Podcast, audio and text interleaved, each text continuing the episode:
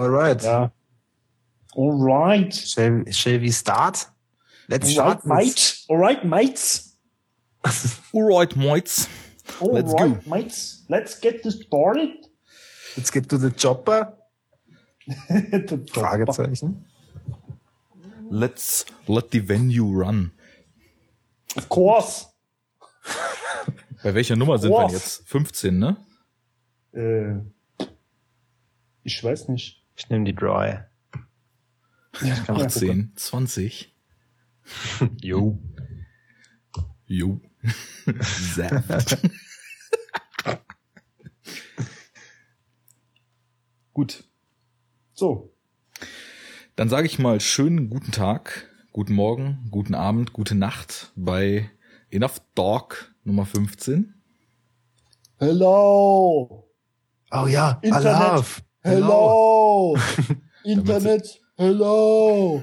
Damit sind me- meine Sympathien jetzt ganz klar auf Fabis Seite, weil er Alaf gesagt hat und nicht Hello. Hello. Hello geht warte nicht. mal, Hello. Also, also, äh, Braunschweig sagt man auch Hello, ne? Ja, aber in Braunschweig, ist ja, in Hello. Braunschweig ist ja Karneval doof. Äh, Die behaupten doch immer, dass das der größte Karnevalsumzug Norddeutschlands wäre. Ja, aber der stinkt ja Was aber auch trotzdem. so ein, so, ein, so ein zweifelhafter Superlativ ist, ne? Ja, so in Norddeutschland, wo es keine Sau interessiert, den Größten zu machen. Ja, aber das Krasse ist, hier interessiert es halt auch keinen, ne? Also hier ist Karneval auch so gar nicht. So überhaupt nicht. Hier glaube ich noch weniger. Also hier ist halt immer Karneval. Von daher. Hier ist immer Gesichtsfasching bei euch, ne? Richtig. ja, wo du gerade Fasching sagst, das ist ja auch ein schöner Ausdruck. Da steigen wir doch direkt mal ein. Wir sind ja hier schließlich ein äh, primär Nonsens und sekundär sogar Filmpodcast. Uh, Wer Lust hat, sich eine. Faschingssatire anzugucken, kann sich von Gerhard Polt, heißt er, glaube ich, ja. mal der Kehr aus ne? ansehen. Das ist so ein bayerischer Comedian. Und er hat, in den, der hat in den 80ern einen Film gemacht, der sich Kehr aus nennt und Hm. geht in der ersten Hälfte ungefähr in die Richtung, ja, so wie Asterix geht nach Rom, das Haus, das Verrückte macht in Realverfilmung. Er ist dann nämlich in einer Versicherung und versucht, ein Formular zu bekommen. Was nicht ganz so einfach ist, weil ja gerade Fasching ist und alle am Rad drehen. Und später ist er dann auf der Faschingsparty der Firma, wo dann auch so ein bisschen noch so gesellschaftliche Klischees demontiert werden. Kann man sich sehr gut mal geben, besonders wenn man auf Fasching oder Karneval, je nachdem, wo man herkommt, nicht so ganz gut zu sprechen ist, kriegt das Ganze dann gut sein Fett weg. Wunderbar. Ein, Zeit, ein zeitgeistiger Enough Talk-Tipp. Genau. Und jetzt probieren wir es nochmal. Schönen guten Tag bei Enough Talk. Guten Tag. Hello. Freunde, wir müssen jetzt erstmal Danke sagen, ne? Uns wurde ja aufgetragen, wir sollen uns doch bitte mal einen Patreon-Account machen, damit man uns Geld fürs Podcasten geben kann. Das haben wir gemacht. Und ratzfatz. Walter Weid. Sind wir alle in die Karibik gefahren. Walter Weid, der es wollte, hat angefangen, als erster uns Geld zu geben. Und jetzt gibt es sogar noch eine zweite Person, die uns sogar doppelt so viel Geld wie Walter Weid im Monat gibt. Ja. Wir brauchen aber noch eine dritte Person, weil Koks immer teurer wird. Ja. Das sagst du, das sagst du. Schlichte Connection oder was? Hättest du mal, Scheiß Connect oder was? Ja, wohne ich in Scheiß Berlin oder was? hättest du mal mit der, mit der Araber-Gang, mit der sich Till Schweiger angelegt hat, äh, guten Deal gemacht. Du meinst Arafat? Ist das nicht der von Bushido? Sein Das ist der von Homie? Playboy 51. der ist so geil. Das ist Jeden Tag geil. eine andere Braut, das ist sein Style. Ja. Wann, wann hat Tilly sich denn mit denen angelegt? Da ich, glaube ich, irgendwas verpasst. Ah, ey, es ging doch gerade der absolut gehen. Jetzt machen wir mal ein bisschen Gossip. Was im Internet abging letzten Monat war doch der Oberhammer. Mit der Craft. Mit der Ja, Craft und der Ey, Alter, ist das mit das Beste, was ich je von ihm gelesen Aber habe. wirklich. Aber wirklich. Also, Könnt, könnt ihr, mir ist, also mir ist das total vorbeigegangen. Könnt ihr, äh, okay. Dann sage ich gleich mal, also falls irgendwer auch vielleicht von den Hörern das nicht mitbekommen hat, es war einfach nur köstlich. Ich hau das auch alles als Links in den Blogbeitrag. Es liefen ja, also Till Schweiger hat, macht ja Tatorte seit zwei, drei Jahren. ja, ja, ja. Und, äh, Action-Tatort. Genau, versucht ja da immer so ein bisschen so die reaktionären Ein-Mann-Armeen der 80er Jahre nachzuempfinden. Und so Genau das, was man halt in Tatort so erwartet. Ja, Bazookas halt, ne? Was sonst? Und äh, so trug es sich dann zu, dass er letztes Jahr quasi ein Double-Feature mit dem Regisseur Christian Alward, um den ich es ein bisschen schade finde, muss ich sagen, weil ich den eigentlich für einen der fähigeren deutschen Regisseure, die sich auch mal Genre-Kino trauen, halte.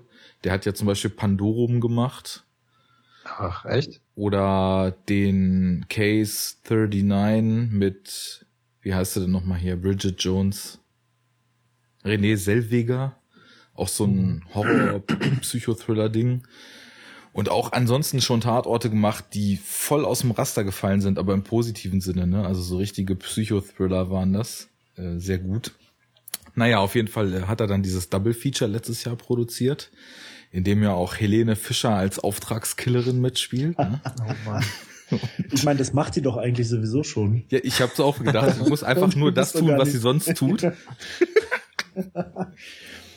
Helene. Helene mit schwarz gefärbte Helene Haare und Latex-Outfit Geil. und äh, Geil. schallgedämpfter Knarre. Dann wurde ja wegen den Paris-Anschlagen der erste Tatort verschoben.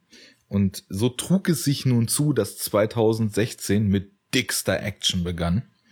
Es wurde nämlich dann an zwei oder drei aufeinanderfolgenden Tagen oder mit einem Tag Pause, weiß ich nicht mehr, wurden diese zwei Tatorte in der ARD ausgestrahlt. Und da dann, was ich gar nicht verstehen kann, die Kritik nicht sonderlich angetan war von diesen Werken, Nein.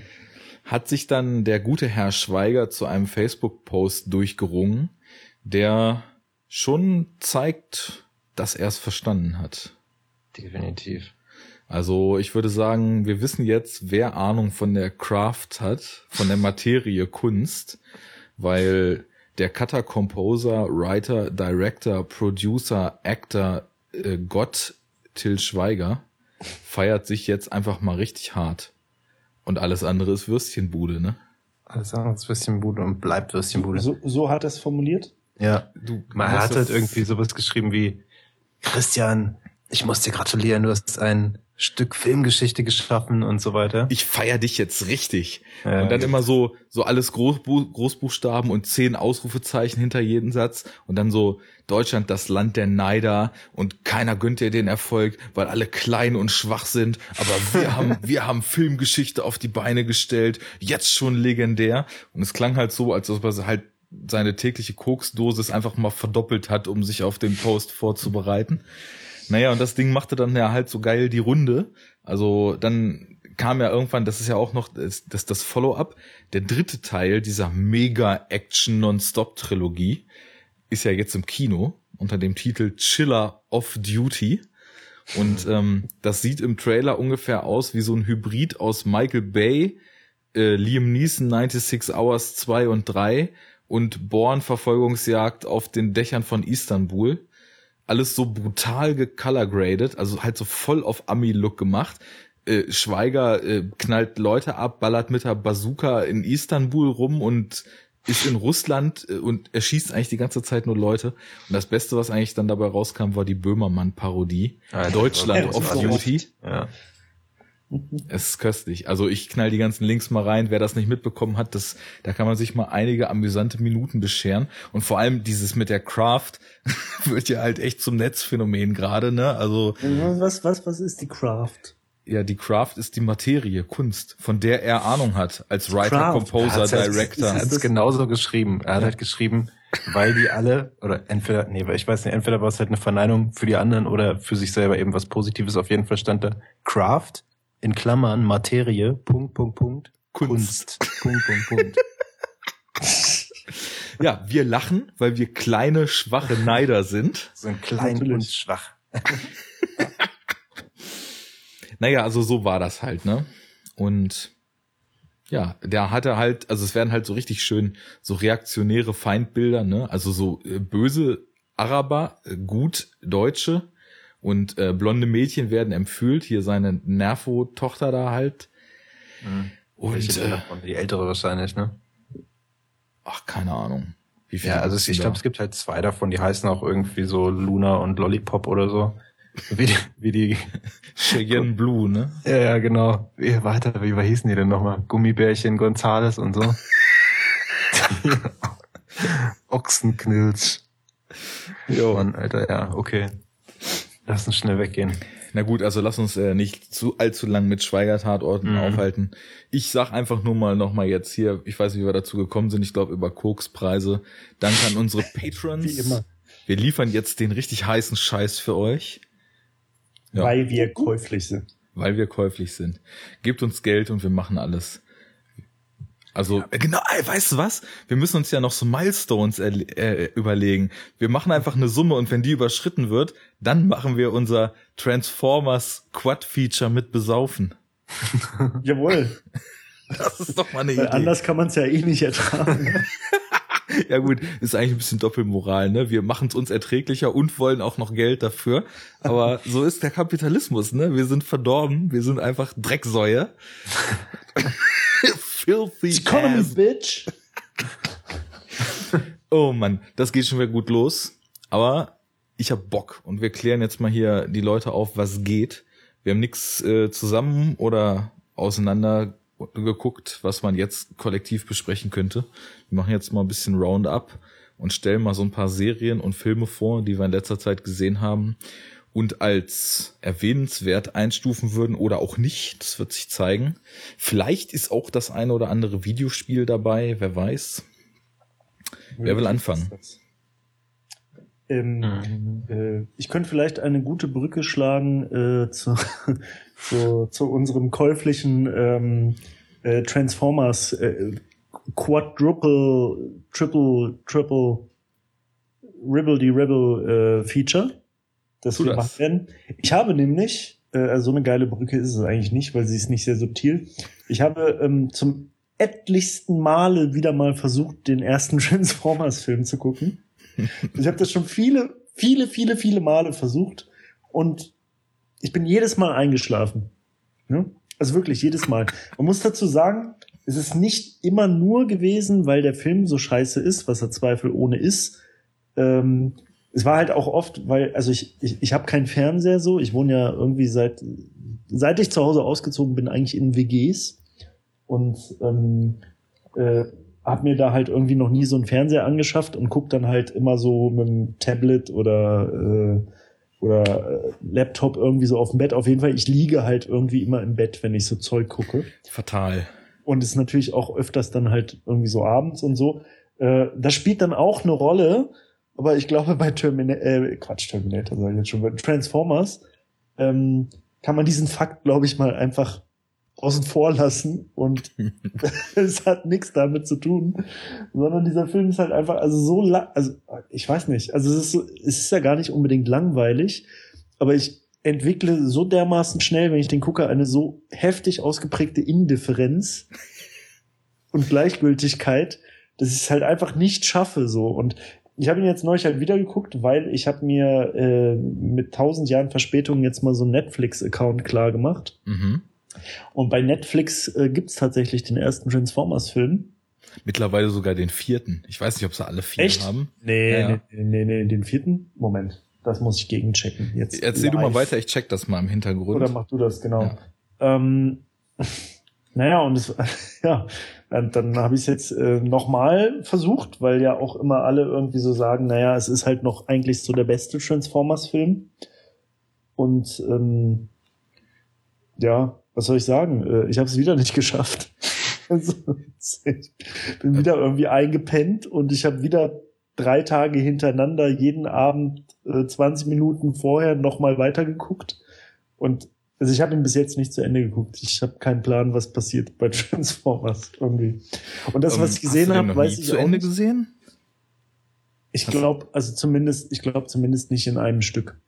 Ich habe irgendwie den den ersten oder habe ich den vielleicht sogar mal im Kino? Ich weiß nicht. Der ist ja schon ein bisschen älter. Wann, wann Ich bin beim der? ersten nämlich noch ins Kino gerannt, weil nämlich so ein relativ düsterer Trailer versprach, dass es da vielleicht sogar einen ganz netten Film zu erwarten Ah, gäbe. verarscht. In äh, Hesse-Shire. Ja, ich- also ich weiß es ehrlich gesagt gar nicht so genau. es kann sein, dass ich ihn irgendwann mal so gesehen habe, aber ich glaube auch nicht in einem durch, weil, also ich meine, der ist so ewig lang, wie alle diese Filme. Und ähm, ich habe halt einfach irgendwie nicht die Kondition. Ich habe auch den vierten mit Marky Mark ist der, ne? Genau. Das ist der vierte, oder? Den habe ich halt auch mal irgendwann angefangen zu gucken, aber genau das gleiche. Also ich schaffe so einen Transformer-Film einfach nicht. Also weder, weder konditionell, weder, weder konditionell noch ähm, äh, äh, ich schaff's nicht. Es geht nicht. Es ist einfach. Ich habe jetzt gerade mal geguckt, es gibt den vierten nicht bei Netflix, bei Amazon Nee. Prime ist der in der Flatrate Ah, okay. mit drin. Auch geil. Da kannst du den ersten halt in der Flatrate gucken, musst ja dann den zweiten und dritten jeweils für Geld leihen und kannst Und dann den vierten vierten wieder wieder. in der Flatrate gucken. Und ich habe eben auch, weil du das meintest, mit den Laufzeiten nochmal gecheckt. Der erste hat ja noch fast nur normale Blockbuster-Ausmaße mit zwei Stunden 20 Minuten. Das wird dann ja richtig extrem. Ja. Der vierte Ja. geht ja glatt drei, soweit ich weiß. Und das ist schon ja, übel. Aber ich, ich hatte halt so das Gefühl, also das ist halt alles so, das ist so sinnloses Längen ohne Substanz halt so, ne? Also da wird halt irgendwie so Bullshit einfach so ohne jede Notwendigkeit so in die Länge gezogen. Und halt so dieses typische Michael Bay-Phänomen, so diese, diese, diese übertriebenen Schauwerte, die dann halt so als reiner Selbstzweck irgendwie kommen und, und sich jedes Mal selber äh, toppen und, und es gibt halt auch irgendwie keinen Verlauf mehr äh, zwischen, was ist jetzt das Finale, was ist die Mitte, was ist der Anfang so. Irgendwie hast du mittendrin immer irgend so ein irgendeine vermeintlichen Klimax-Geschichten mit irgendwelchen ultra krassen CGI-Kampf, sonst was, Blabla-Zeug. Und dann geht's aber noch weiter und dann kommt noch mal sowas. Ich weiß nicht, also es ist alles so belanglos. Ne? Also es ja, was catcht dich dazwischen halt. kommt, ist halt auch übel, ne? ja. Also es ist, ich habe das, wie gesagt, ich habe den ersten damals halt auch im Kino gesehen und ich wurde dann auch sogar noch äh, von einer uns bekannten Person mit fragwürdigem Filmgeschmack in den zweiten geschleppt Mhm. und der war wirklich schon unerträglich. Also ich weiß, dass ich den ersten noch hohl, mittelmäßig, aber irgendwie noch guckbar fand. Und also Ja. ich, ich habe das damals schon so empfunden, dass so so so glatt polierter Lehrer Ami Teenager College Scheiß, Mhm. so das was zwischen den Effektschlachten passiert, dass das halt auch so eine typische College Komödie sein könnte. Ja, du hast halt, du hast halt diesen Charakter, ne, den, den Shia LaBeouf spielt, so, ne, also dieser eigentlich so ganz sympathische, liebenswerte, chaotische Nerd, der, der halt irgendwie das geile Mädchen anhimmelt, aber sie natürlich nicht kriegt, weil er halt nur der komische Nerd ist und weil die geilen Mädchen in College-Filmen halt immer nur auf die geilen Vollidioten Football-Captain-Typen Genau, in stehen Sportjacken. die aber halt immer so die totalen Vollärsche sind irgendwie und also wirklich so Typen, wo du einfach immer nur so reintreten willst. Und, Und die auch immer einen Mustang schon fahren, obwohl sie ja, erst ja, klar, 17 genau, die sind. immer irgend so ein fettes Auto haben und ähm, naja, und dann erobert er sie natürlich vermeintlich dann irgendwann über die Zeit und er ist halt so dieser total chaotische Typ, aber dann, also ah, ich weiß nicht, ey, da sind wieder diese ganzen Elemente drin, so weißt du, dieser, dieser übertriebene Slapstick-artige Humor, der halt auch so total typisch für Michael Bay-Filme ist. Und ähm, ja, und halt auch, da habe ich mich, glaube ich, schon mal drüber aufgeregt, so dieses Setting, ja, du hast halt, also da kommen ja, da sind ja die Transformers halt Außerirdische, ne? Die aus einem Grund, den ich vergessen habe, auf die Erde kommen. Obwohl du den Film gerade mal wieder versucht hast zu gucken. Und, ähm, und dann gibt's halt so manche von diesen Robotern, die haben natürlich alle so eine Attitude, ne? Und ähm, aber diese Attitude entspricht halt voll so dem popkulturellen Kosmos der, der, der Erde halt. Ja.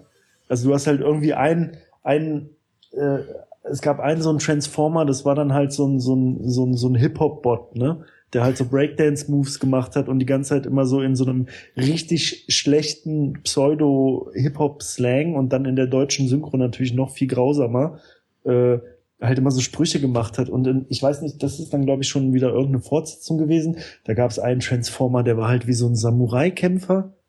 Ne? Und hatte halt auch so diese Optik ne? Und hat halt irgendwie diese Schwerter gehabt so und dann frage ich mich auch, warum also wenn wenn das irgendwie Außerirdische sind von weiß der Teufel wo, warum sind denn eigentlich so deren Transform Zustände dann halt Autos so Und warum sind das halt alles real existierende Autos aus dem GM-Konzern zufällig? Also, weißt du, oder, Du gehst da, glaube ich, viel zu rational ran. Ach, ich glaube, du, meinst kann, du kannst die Filme nur irgendwie akzeptieren, wenn du denkst, Michael Bay muss, also ich, ich, weiß- ich kann den Typen nicht einschätzen. Das kann ja nicht sein, dass der keinen Spaß hat an dem, was er da macht. Und die Konsequenz, mit der er diese Scheiße ey, raushaut. ich glaube, ich glaub, das ist dieses David Getter-Phänomen, so weißt du? Ja, Mann. Ja, Das ist die sehen genau auch das noch beide Gleiche. gleich aus. Ja, so ähnlich, ja. vielleicht sind sie Brüder. Weil da sie sind müssen wir jetzt nur noch das- Person. Das würde noch viel mehr Sinn machen. Das Ja. analog zum Getter-Piano müssten wir dann jetzt nur entwickeln. Ist es nicht der Lensflare? Oder Nee, der ist bei Abrams? Nee, JJ. nee, der Lensflare nicht, aber es gibt, es gibt einen so einen Shot, äh, so, ein- so ein Move, das habe ich auch schon mal hier irgendwann erzählt. Der ist in jedem fucking Michael Bay Film. Es gibt Das den, wo sich jemand so dreht und die Kamera so in den Himmel um ihn rumfährt. Genau das gibt's. Ach so, stimmt, der Und- Bad Boys und das Shot, kommt ne? so, und das kommt aber auch so von unten. Der fängt so unten irgendwie an.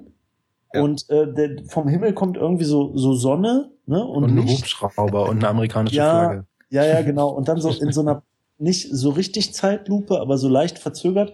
Und die Kamera kommt halt so von unten und der Protagonist steigt gerne aus einem Auto und starrt halt auf irgendwas krasses in der Ferne. Mit rausgestreckter Brust. Genau, und dann kommt so die Kamera von unten und es ist so ein ganz krasser Lichteffekt und dann dreht sie so um ihn rum und man sieht, worauf er starrt und oh, Alter, in jedem fucking Michael Bay Movie ist das drin so. Ja, wie gesagt, das, bei Bad Boys war es halt cool. Genau, Weil, Bad, Bad Boys, genau, da fing das an. Das ist so das Ja. Erste, woran ich mich daran erinnere. Da steigen sie ja auch beide. Da gab es ja irgendeine so eine krasse Verfolgungsjagd. das ist, glaube ich, äh, am Ende, ne? Das, Genau, und sie steigen dann beide aus diesem Wagen so und dann kommt genau dieser Shot. Ja.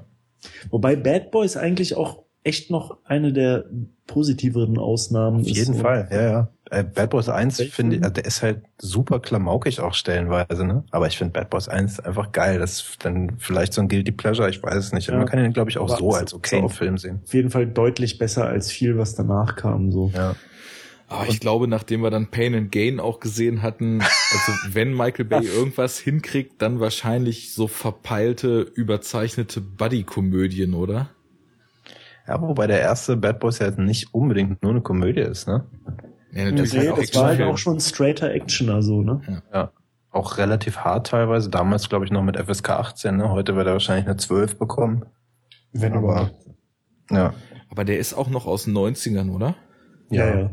Ja, das ist dann wahrscheinlich noch nicht die Zeit, wo er sich komplett auf den Computer verlassen konnte. Nee, also in dem Film macht ja auch CGI und so gar nicht wirklich groß Sinn. Also das, wenn ich das jetzt so recht so im Kopf mal so rekapituliere und mich nicht irre, kann ich mich eigentlich an gar keinen CGI-Kram erinnern. Nö, ich jetzt auch nicht. Das war, glaube ich, echt tatsächlich so, so noch so handmade. Diese Verfolgungsjagden und so mit den Autos zum Schluss, das war ganz cool so. Das war tatsächlich. Das gleiche gibt's ja noch mal im zweiten Teil. Ich weiß, ist der zweite auch von Bay? Ja, ist er, ne?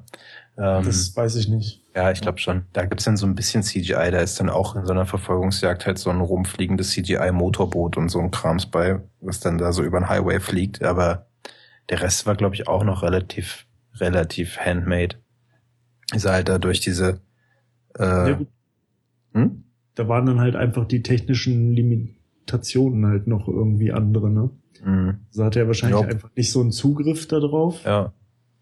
Und, und wahrscheinlich ja halt auch noch nicht ganz die Budgets, die er jetzt halt so hat, ne? Ich glaube, Bad Boys 2 hatte schon ein Killer-Budget. Echt? Also, ja, mit Sicherheit. Für die Zeit glaube ich auch.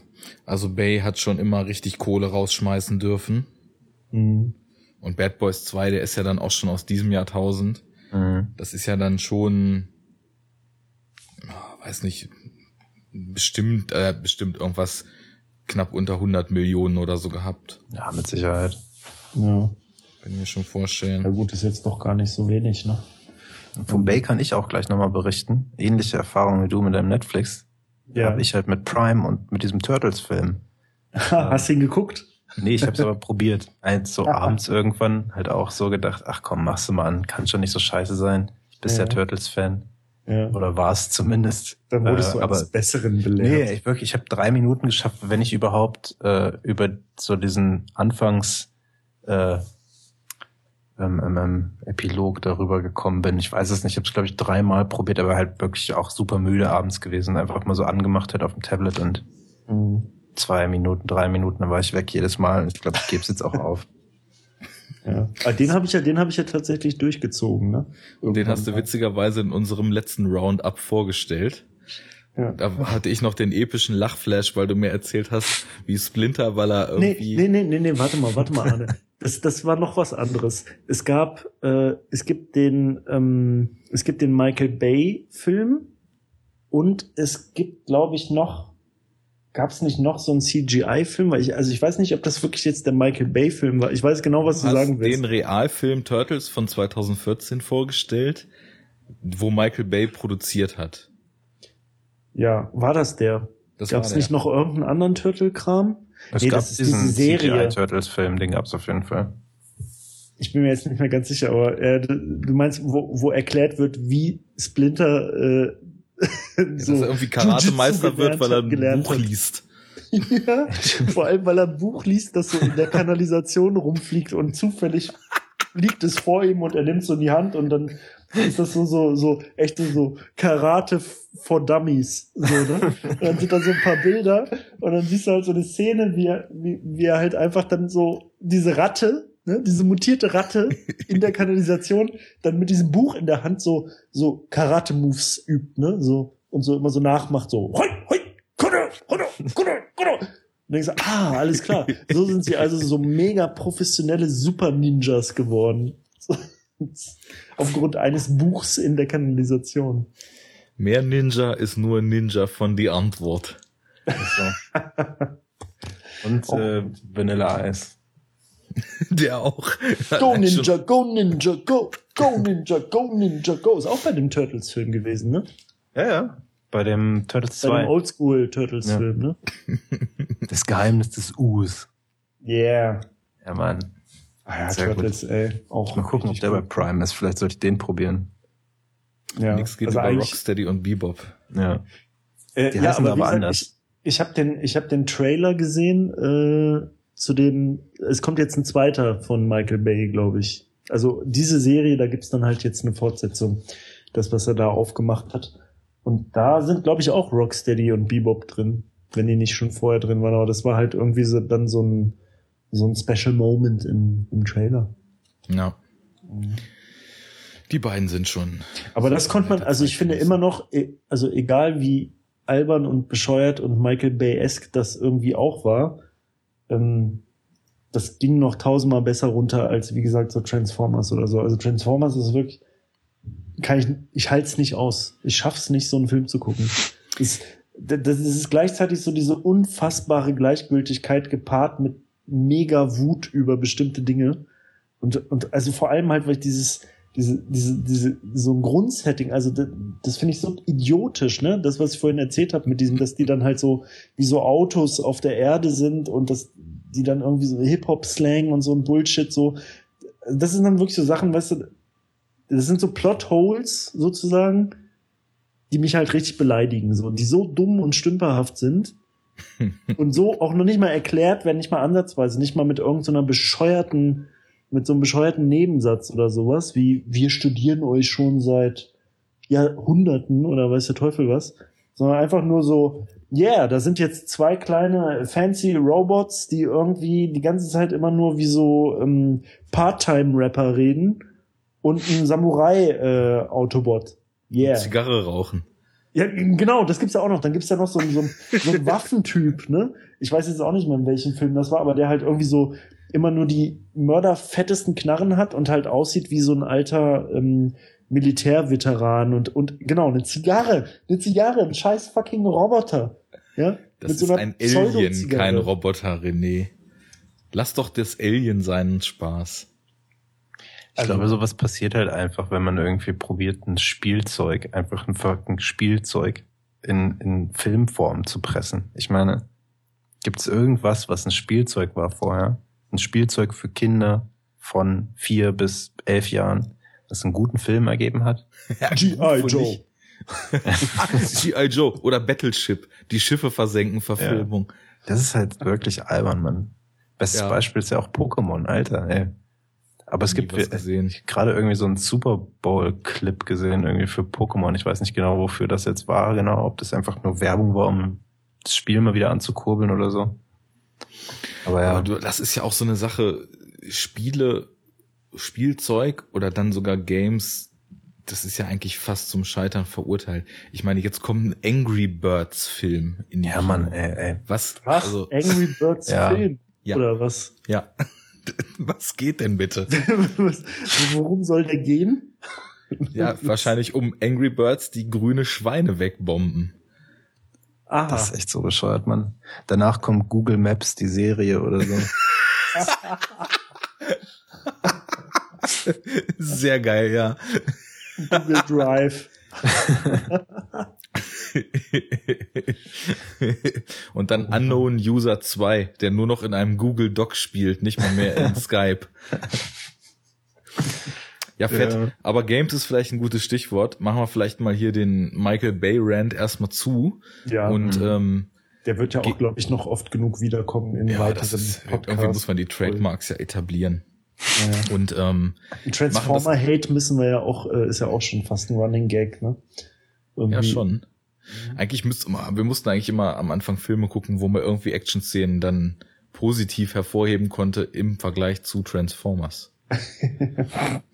naja, aber worauf ich hinaus wollte, ähm, Game zu Film funktioniert nicht unbedingt besonders gut, aber äh, Game aus Film kann gut funktionieren. Mhm. Ich habe gehört, du hast da was, Fabi. Ja, ja. Ist jetzt nicht unbedingt das Neueste, aber ähm, ist mir gerade irgendwie wieder in die Hände gefallen zu Hause und zwar äh, Alien Isolation. Und ähm, ich weiß gar nicht, ist glaube ich vor anderthalb, fast vielleicht sogar zwei Jahren rausgekommen. Ich bin mir da gar nicht so sicher. Also es ist auf jeden Fall schon für Next Gen äh, erschienen, also PS4 und äh, Xbox One. Ähm, aber ich habe es halt damals mir auch geholt und gespielt und dann irgendwann einfach aufgehört zu spielen, weil ich irgendwas anderes zu tun hatte, keine Ahnung. Und habe es dann, glaube ich, echt tatsächlich fast genau ein Jahr liegen lassen und habe es dann neulich mal wieder zu Ende gebracht. Und äh, ich muss sagen, das ist halt wirklich, was äh, Film zu Game angeht, so ziemlich das Beste, was ich jemals irgendwie gespielt habe. Ähm, ich habe halt früher, ich weiß nicht, ihr beide ja, glaube ich, auch irgendwie, man, man hat ja so ein bisschen so einen Zocker-Life auch hinter sich, also jetzt nicht irgendwie so komplett bis zum Erbrechen nur zu Hause hängen und irgendwie Nerd Also wir haben, wir haben alle nicht äh, World of Warcraft gespielt, willst du damit Genau, sagen? sozusagen, ja. Wir hatten Richtig. auch noch ein Real Life. Ja. Aber ähm, ab und zu daddel ich dann halt echt nochmal ganz gerne. Ich habe mir halt irgendwie PS4 auch geholt dann. Und äh, das war aber wirklich so eins der Games, was so krass rausgestochen ist in dem, was ich so zuletzt gespielt habe. Das äh, ist einfach großartig. Und zwar, ich kann ja mal einen kurzen Sum äh, Plot-Summary probieren. Also es ist halt, ohne jetzt groß zu spoilern, man spielt ähm, die Tochter von Ellen Ripley, die Amanda Ripley. Und da wird jetzt auch kein großes äh, Redconning irgendwie betrieben, weil die gibt's ja tatsächlich auch in den Filmen, also nicht irgendwie als äh, Screentime-Character, aber sie wird erwähnt von Ellen Ripley. Amanda Ripley heißt sie. Ich glaube, warte, die ist doch auch ähm, in irgendeiner Special-Fassung, ich glaube von Aliens, vom zweiten Teil, Ja. gibt's auch so eine Szene, die äh, im eigentlichen Film nicht drin war, wo sie ein, da sieht sie doch ein Bild von der Tochter. Ja, ja. Die dann Das schon voll alt das eine ist. super wichtige Szene halt eigentlich aus Aliens. Ich hoffe, wir können Mhm. irgendwie noch mal über Aliens irgendwann auch sprechen. Also Teil Ja, 2. mit Sicherheit. mit ganz Wir haben ja den ersten Sicherheit. schon gemacht und hatten ja auch gesagt, wir wollen uns so nach und nach dann äh, durch die Ja. Reihe arbeiten. Mhm. Ja, wäre voll geil. Habe ich mega Bock drauf. Ja. Ja, auf jeden Fall ist das halt so eine Szene, die du jetzt gerade angesprochen hast, die halt eigentlich super wichtig ist für so die kompletten Beweggründe von Ellen Ripley in Teil 2. Und die wurde einfach komplett weggelassen. Das ist halt echt schlecht. Aber da muss ich natürlich sagen, dafür sind einige andere Szenen in der Special Edition von James Cameron oder bei Teil 2 heißt es ja, Mhm. glaube ich, sogar Director's Cut, die ich völlig unnütz und fast schon störend empfinde. Also zum Beispiel, dass man, bevor überhaupt diese ganze Marine Corps Einheit auf den äh, Kolonieplaneten runtergeschickt wird, Mhm. da gibt es irgendwann eine Szene, wo Newt noch mit ihren Eltern in irgendeinem so Beförderungsauto Ja, in der Kolonie ja. fährt Ja. und dann kommt halt ein Facehugger. Und das Ja, nee, die, die fahren zu diesem, die sind ja auf diesem LV irgendwas 400 Ja. sonst was, wo halt Alien 1 auch spielt, ne? Und die fahren da irgendwie rum, weil was auch immer sie da machen wollen, ist halt auch der mieseste Sturm und so alles düster und so, keine Ahnung, ob die sich da irgendwie einen Campingurlaub vorgestellt haben, aber die fahren halt und finden dann dieses, äh, dieses Raumschiff, was dann, weil wir jetzt wissen, irgendwie nach äh, Prometheus, dass es halt irgendwie das Raumschiff der Engineers ist und so. Ne? Aber da finden die das und da kommt nicht einfach so random ein Facehugger. Also irgendwie, die gehen da schon rein und so. Aber äh, ja, stimmt schon, die Szene ist schon irgendwie ein bisschen. Meine Ja. auch gar nicht, äh, wie die Szene gemacht ist, sondern ich meine, wie die Szene den Fluss des Films vorwegnimmt. Natürlich ist es klar, der Film heißt Aliens, dass Mhm. die auf dieser Station auf Aliens treffen werden. Und trotzdem ist es halt so, ich äh, habe den damals auch vor dem ersten gesehen und als ich ihn dann mal richtig geguckt habe und nicht als Kind auf Türkisch im Urlaub, ähm, habe ich dann immer so das Gefühl gehabt, da liegt so eine Ungewissheit in der Luft. Und diese Ungewissheit nimmt halt einfach die Facehugger-Szene. Ja, das ist voll. schon so ein Tease, den es vorher eigentlich gar nicht braucht. Ja, Naja, man spielt die Tochter von Ripley. richtig, genau. Und äh, was ist die? halt.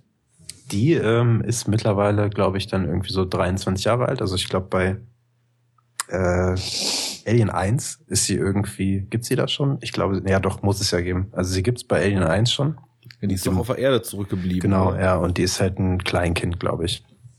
Äh, und wenn man sie halt spielt dann eben bei Isolation, äh, ist sie so Anfang 20, Mitte 20 und sie arbeitet auch für Wayland, glaube ich, wenn ich das richtig in Erinnerung ist habe. so wie anscheinend die ganze Welt. Ja. Sie ist halt irgendwie auch irgend so eine Engineerfrau da, die äh, so krasse Skills hat, wenn es um Raumschiff Basteleien geht und so. Äh, ja, und ähm, sie kriegt dann halt irgendwie mit, dass der Flugschreiber von der Nostromo gefunden wurde. Und äh, dann wird ihr halt angeboten, ähm, ja, von wem und wie auch immer, muss ja jetzt nicht unbedingt erwähnen, sich da hinzubegeben oder also auch nicht erwähnen wegen Spoilern und so, wo der gefunden wurde. Und das ist eine Station, eine Raumstation, die heißt Sevastopol und die ist so vom Design, sieht die, ähm, also jetzt von außen, wenn man sie sich einfach nur anguckt, eigentlich so ein bisschen aus wie Nostromo. Und da habe ich übrigens was gelernt neulich. Nostromo, ne? Das Raumschiff ähm, aus Alien 1. Ich dachte immer, dieses ganze Ding, was man da sieht, wäre halt die Nostromo, aber das stimmt gar nicht. Dieses, diese Türmchen und so, wisst ihr, was ich meine? Ja, ja, das ist ja quasi ein mobiles, ähm, äh, So eine das ist ja so, so eine Mine. Irgendwie Ja, genau. So, äh, nicht Mine, ja, aber genau, so ein ganzes Werk sozusagen. Ja, und, und die Nostromo ist halt nur dieses Ding, dieses ganz kleine Teil, was unten drunter hängt. Führungsschiff. Ja, genau. Das ist halt wie so ein, wie so ein, äh, wie heißt das? Wie so ein Schlepper irgendwie im Hafen. So dieses ganz kleine Raumschiff ähm, ist die Nostromo. Und das wusste ich einfach die ganze Zeit nicht. Und auch der ganze Film Alien 1 spielt halt nur auf der Nostromo und nicht auf diesem riesen Gebilde, was man da noch so sieht, immer, was ich immer für die Nostromo gehalten habe. Es spielt halt nur in diesem Raumschiff. Ich bin da mal ganz automatisch von ausgegangen, Ja. weil das auch von den Dimensionen halt doch schon relativ ausladend wirkt, wie sie sich durch die Lüftungsschächte begeben Mhm. und dann mit ihrem Scannergerät da nach dem Alien scannen. Ja, das nee. kam mir einfach immer total groß vor. ist, ich meine, also dieses Nostromo-Teil, was da drunter hängt, ist jetzt auch nicht unbedingt winzig, aber es ist halt einfach irgendwie so eine, wie nennen die das da, Trawler-Klasse oder so, ne? Also halt Schlepper. Aber äh, das ist der einzige Ort, wo halt Alien 1 spielt. Also wenn, wenn sie auf dem Raumschiff sind, meine ich jetzt nicht unbedingt auf dem Planeten. Ja. Wie dem auch sei. Du machst dich auf den Weg zur Sevastopol St- äh, Station und das ist halt, das Spiel ist einfach grandios, weil es einfach das Design von Alien 1 komplett einfängt. Eins zu eins, von vorne bis hinten. Es sieht alles genauso aus wie im Film und es hört sich alles genauso an wie im Film. Also diesen Retro-Schick, ne? Es ist einfach äh, so mega schön und so atmosphärisch, so dicht. Das habe ich wirklich noch nie erlebt bei einem Game. Ähm, das Spiel hat super viel Kritik irgendwie bekommen. Es ist halt so entweder mega negativ bewertet worden oder super positiv. Mhm. Äh, es gibt selten irgendwie Leute, die gesagt haben, ja, fand ich, fand ich ganz gut. Ja, also entweder halt mega geil oder super scheiße. Und das Game ist an sich so vom Prinzip ist es halt aus der Ego-Perspektive, also mutet ein bisschen an wie ein Ego-Shooter, aber es ist halt überhaupt kein Shooter, weil du eigentlich keine wirklichen Waffen hast. Ähm, man kriegt so nach und nach irgendwie so ein bisschen so Selbstverteidigungszeugs, was dann so aussieht wie so ein Ego-Shooter, aber es wird halt einfach nicht wirklich groß geballert. Es ist im Endeffekt ein Survival-Horror-Game wie Resident Evil, nur mit weniger Ballern als bei Resident Evil und mit mehr Verstecken. Weil es gibt dann natürlich ein Alien auf dieser Station halt, wo du dich dahin begibst. Aber es gibt auch nur eins und ähm, beziehungsweise Alien 1 dann. Es ist Alien 1, ja, wirklich. Und du bist da halt und dann gibt es so ein paar Leute, die irgendwie noch so auf der Station rumhängen. Äh, und die werden dann nach und nach irgendwie alle so weggesnackt, wenn du dich da halt also die Station ist schon vollkommen runtergekommen und da war auch irgendwie eine Revolte und hast du nicht gesehen, da laufen, da gibt es halt einen so eine Gang, die irgendwie gegen die Besitzer dieser Station halt äh, revolutzt haben. Also es ist jetzt nicht, die, die, die Station gehört nicht zu Wayland, Yutani, sondern irgendwie so einer anderen Space-Firma, was auch immer. Äh, ja, und dann bist du da halt unterwegs, versteckst dich, hast du diese klassischen Lüftungsschächte, ne, die so aufgehen wie so eine Iris und so eine Sachen. Also alles ist wirklich großartig. Mit riesengroßen ja eigentlich, Knöpfen und, ja. Dann, dann haben sie es ja quasi auch geschafft, äh, weil das ist ja auch so ein, ähm, so ein, so ein Kernfeeling von dem ersten Alien-Film und auch von einigen späteren so, äh, dieses, diese Atmosphäre, die ja so bedrückend ist, ne? Und also mhm. passt ja eigentlich zu diesem Survival-Horror-Genre. Ja, der Film ist ja quasi auch Survival-Horror. Ne? Ja, voll. Und ähm, so dieses, ähm, äh, dieses Involvement sozusagen, dass sie das halt so voll, voll rüberbekommen haben. Und mir ist gerade in den Kopf gekommen, es gibt aber mehrere Alien-Computerspiele, wo das halt auch schon ganz gut ist, ne? Ich ja, weiß nicht, kennt ihr die? Ähm, die Alien vs. Predator Spiele. Ich ja. glaube, sie hießen so, ich bin mir nicht ganz sicher. Und ich hatte mal den zweiten Teil davon auf dem PC irgendwann. Und ich weiß auch noch, das war, da konntest du nämlich die Kampagne spielen. Das war halt interessant, entweder als Marine, als Alien so oder als Predator. Als Marine war so unschaffbar. Ja, also ich fand, das war insgesamt irgendwie schwer. Und das Ding war, ich habe das mal so ein paar Mal angezockt und habe sofort gemerkt, das ist ein geiles Spiel. Ne? Das ist richtig cool umgesetzt und das hatte halt auch diese ähm, Atmosphäre und so. Aber diese Atmosphäre war halt so geil, dass dieses Spiel mir teilweise echt zu krass war. Ja. Also das war mir zu intensiv so. Das ja. hat mich halt total fertig gemacht, ne? So ist und, es auch halt bei dem neuen eigentlich. Ich kenne auch das, ja. das Alien vs. Predator Game, was du meinst, kenne ich auch. Ja. Da finde ich aber auch nur den ersten äh, gut. Da, es gab dann noch ein paar weitere. Ich weiß es ehrlich gesagt nicht mehr, welcher Teil es war. Mhm. Ist halt auch schon ziemlich lange her. Aber ich weiß halt noch ganz genau, das war so ein Spiel, ähm, ich wollte das immer spielen, aber das hat mich so fertig gemacht, dass ich das nie so richtig durchgezogen habe. Weil, weil die Atmosphäre halt auch, und das ist ja schon echt ein paar Jahre her, wo dann halt auch die ganzen audiovisuellen Möglichkeiten von so einem Spiel natürlich noch viel limitierter waren als jetzt. Mhm. Ähm, und das hat mich so krass da reingezogen und halt auch so diese, gerade wenn du das dann so als Marine gespielt hast, ne, da hast du dann natürlich so den größten ähm, Adrenalin-Thrill immer gehabt, weil du halt auch diese. du wirst diese, halt von allen gefickt irgendwie. Genau. Von den Aliens hast. Ja. So. Und ähm, du hast halt ja auch diese, dieses ikonische Gerät da, diesen, diesen Näherungssensor, ne, mit diesem mhm. So, was man halt immer kennt. Und, und du bist halt sofort drin in dieser, in dieser, äh, in dieser Filmstimmung. Und, naja, klar, und die Marines sind halt, ja, das ist halt so Gangbang-Party mit Marines, ne? Ja. Das ist irgendwie, sind halt am Arsch. Und, ja, also, ich weiß nicht, ob es noch mehr Alien-Spiele gibt. Es gibt etliche, also es gibt wirklich richtig viele. Ja, aber also wo das halt auch so gut umgesetzt ist, meinte ja. ich jetzt, ne? Das weiß ich jetzt nicht. Aber Im Endeffekt ja in die gleiche Richtung, obwohl es nicht das Alien-Metier ist, gehen ja die Dead Space-Spiele. Die sind atmosphärisch halt auch so dicke.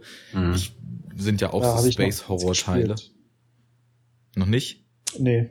Ja, die, die können auch richtig was. Also, das ist zwar im Grunde genommen schon eher dann wieder Doom näher, also so Doom 3 vor allem. Ja, Habe ich neulich übrigens auch geguckt, den Film auf Netflix. The Rock. Ja. Ja, aber das, also die creepen einen halt auch richtig weg. Ich habe jetzt auch witzigerweise gerade ein paar Tage bevor du, Fabi, mir letztens erzählt hattest, dass du Alien Isolation weitergespielt hast, mhm. hatte ich ja Dead Space 1 mal wieder ausgekramt. Mhm. Das habe ich damals mal durchgespielt und hatte einfach nochmal Bock, das zu spielen. So ein bisschen der herbstlich oder winterlichen äh, Stimmung anpassen und so creepige Spiele, wenn es abends dunkel ist, reinlegen. Und das ist auch genau wie du eben, René, gesagt hast, die, die fordern. Also du, ich, ich kann Ja, auch nicht drei Stunden am Stück so ein Spiel spielen, weil das, du bist halt in so einer Daueranspannung. Ist halt wirklich die ganze Zeit wie einen sehr, sehr immersiven Horrorfilm gucken.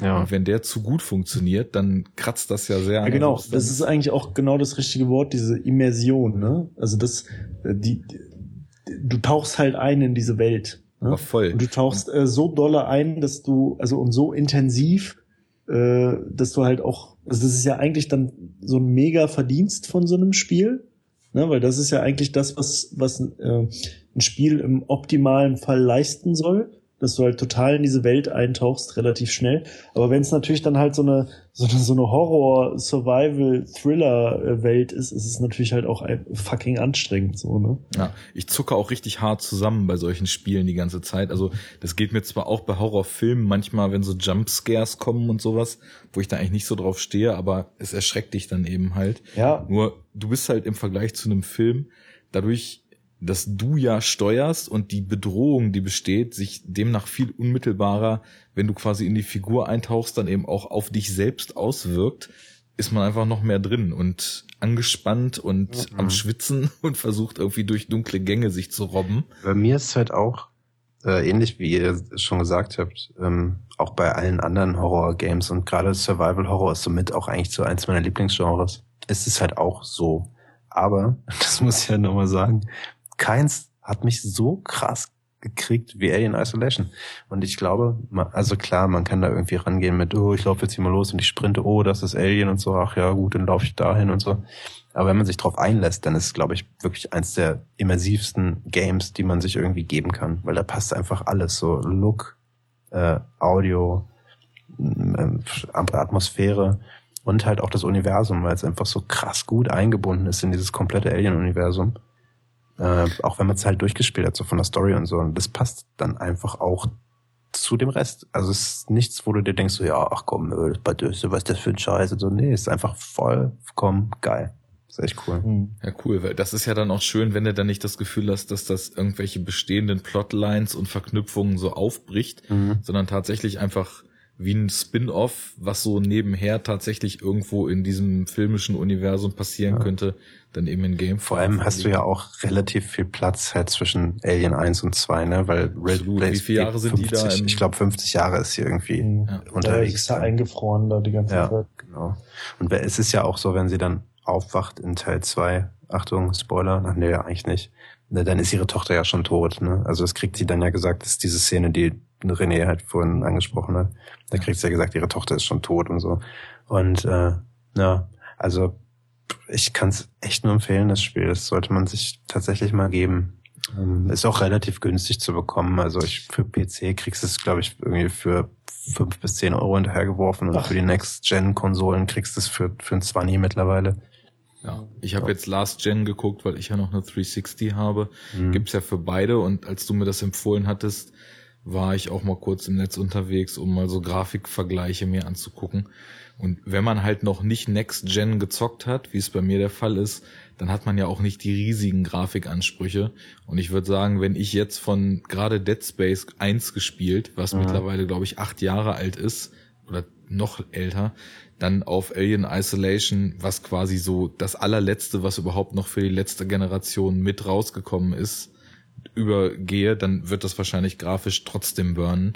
Und die Vergleiche sahen auch nicht so fies aus. Also es ist Ja. halt so, als ob du mit einer schlechteren Grafikkarte am Rechner Reta Detailreduktion machst. Aber wobei er halt auch ähm, krass trotzdem ist, also muss man ja auch sagen, dass so die Grafik ja gar nicht so unbedingt entscheidend ist dann für so ein Spielerlebnis. Ne? Also ich meine, die kann jetzt, diese audiovisuelle Umsetzung, da hat man jetzt natürlich mehr Möglichkeiten und das kann das mehr unterstützen, aber vielleicht erinnerst du dich ja noch, Arne, wie wir zum Beispiel als äh, äh, irgendwann mal Doom 3 relativ viel gespielt haben. Und Ja. ich hatte nicht den besten Rechner. Ja, ja. Ja. Und das war ja zwar damals, als das rauskam, auch äh, so ein totaler Grafikhammer, ne? Ja. Ähm, aber äh, nach heutigen Gesichtspunkten halt nicht mehr. Äh, und trotzdem war das ja auch so ein Spiel, was uns richtig weggebumst hat, so, ne?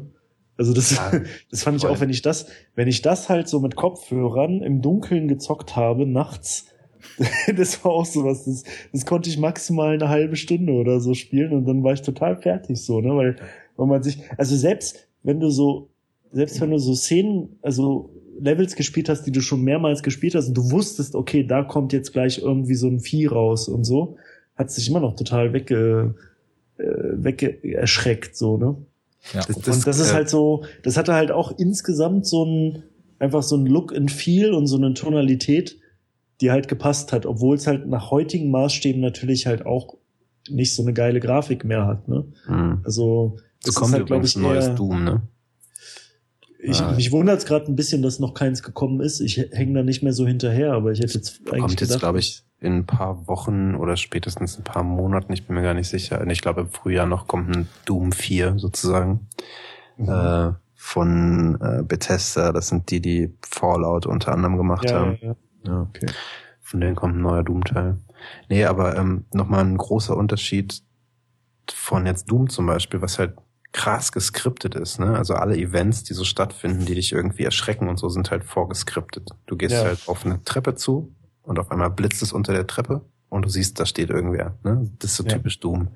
Und bei Alien Isolation haben sie halt irgendwie, das war so am Anfang so der Verkaufsschlager, so das Argument, so ja, wir haben dem Alien eine komplett separate KI nochmal entwickelt und das bewegt sich irgendwie autark in dieser Station.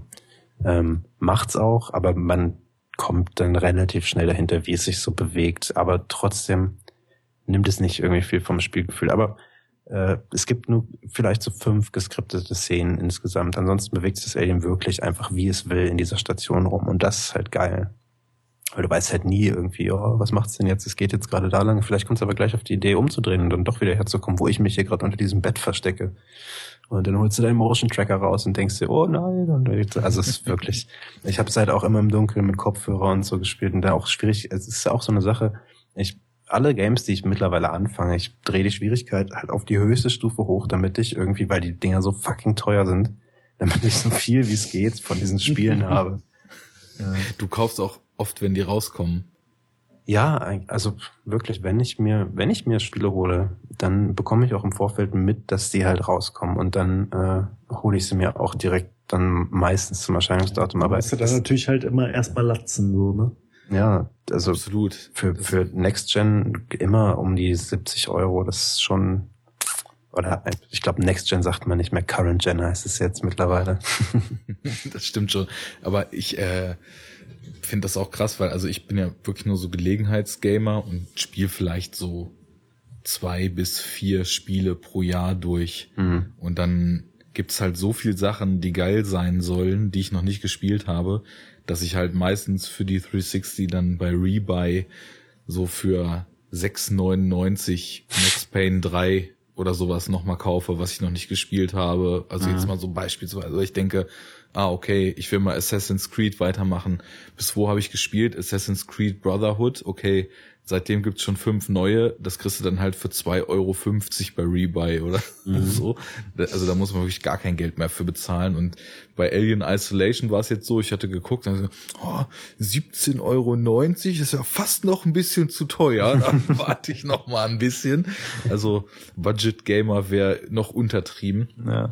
Aber es kann man auf jeden Fall mal ausgeben. Nur ich weiß halt genau, selbst wenn ich richtig Bock auf so ein Spiel habe und mir das dann neu kaufe, irgendwie ist es nicht gesagt, dass ich so zeitlich und dann doch vielleicht auch irgendwie motivationstechnisch dazu komme, das richtig intensiv in der Anfangsphase zu spielen. Und ja. wenn ich dann 70 Euro raushaue und merke, ich komme so lange nicht zum Zocken, bis das schon nur noch die Hälfte kostet, dann würde ich mich auch schon ein bisschen ärgern, muss ich sagen. Ja, voll. Ja. Naja. Aber ich, also ich daddel halt Aber auch. Klingt geil. Relativ selten. Ja, voll, voll. Mhm. Aber ähm, ich äh, weiß nicht, im letzten Jahr jetzt irgendwie halt ein halbes Alien, also 2015, ne? Halbes Alien Isolation gespielt. Dann noch irgendwie Metal Gear 5 und weiß nicht, Far Cry 4. Fallout 4 gespielt, oder? Äh, ne, das kam, ja doch, stimmt, Fallout 4, ja.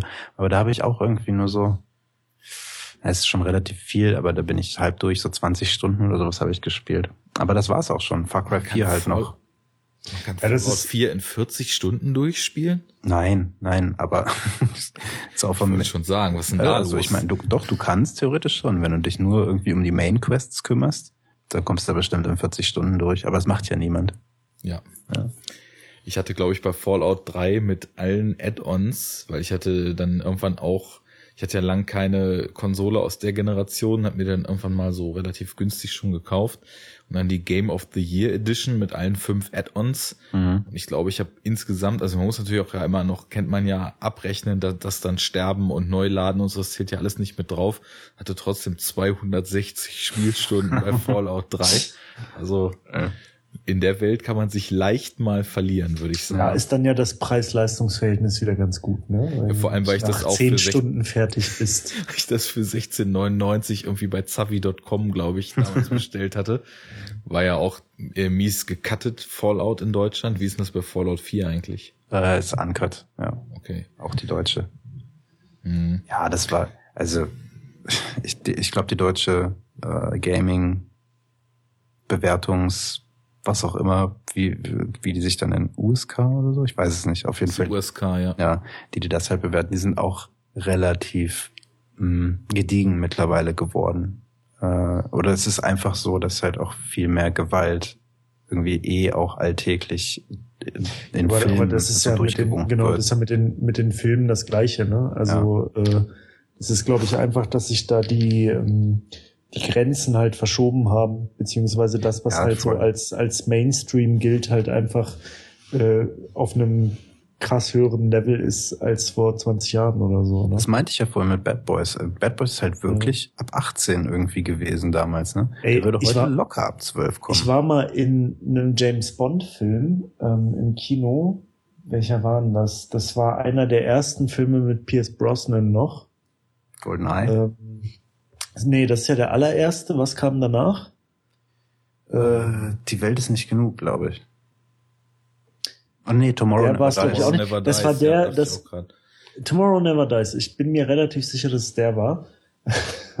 Und das war, glaube ich, im selben Jahr, wo Alien 4 rauskam. Ne? Ja, ja, das kommt hin. So, und ich habe die beide gesehen im Kino und ich weiß noch, wie krass das war, weil irgendwie, die waren beide ab 16 und James Bond, da habe ich halt damals schon gedacht, so, das ist halt überhaupt nicht gerechtfertigt. So, also du siehst keinerlei krasse Gewalt, die halt so über dieses normale James Bond Maß hinausgeht.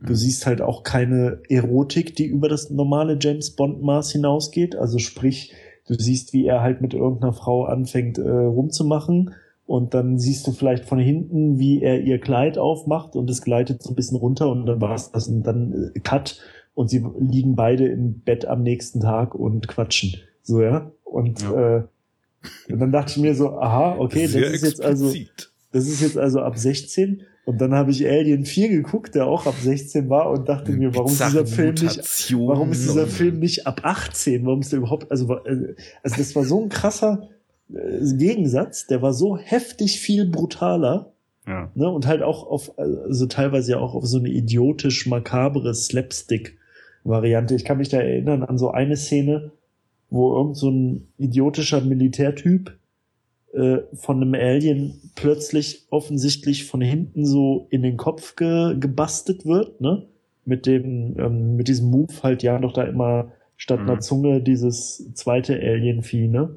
Und damit Ja. sch schießen sie ja immer quasi so durchs Gehirn, ne? Und dann hat das offensichtlich bei ihm irgendwer gemacht.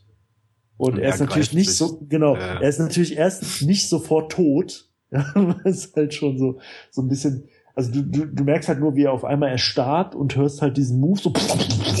Und so Sehr guckt schön Kamera. imitiert. genau, und er, und fasst sich halt so ganz langsam hinten an den Kopf und die Hand kommt wieder nach vorne und er hat irgendwie so ein Stückchen Gehirn in der Hand und guckt Ja. es sich noch an und dann ist er irgendwann tot.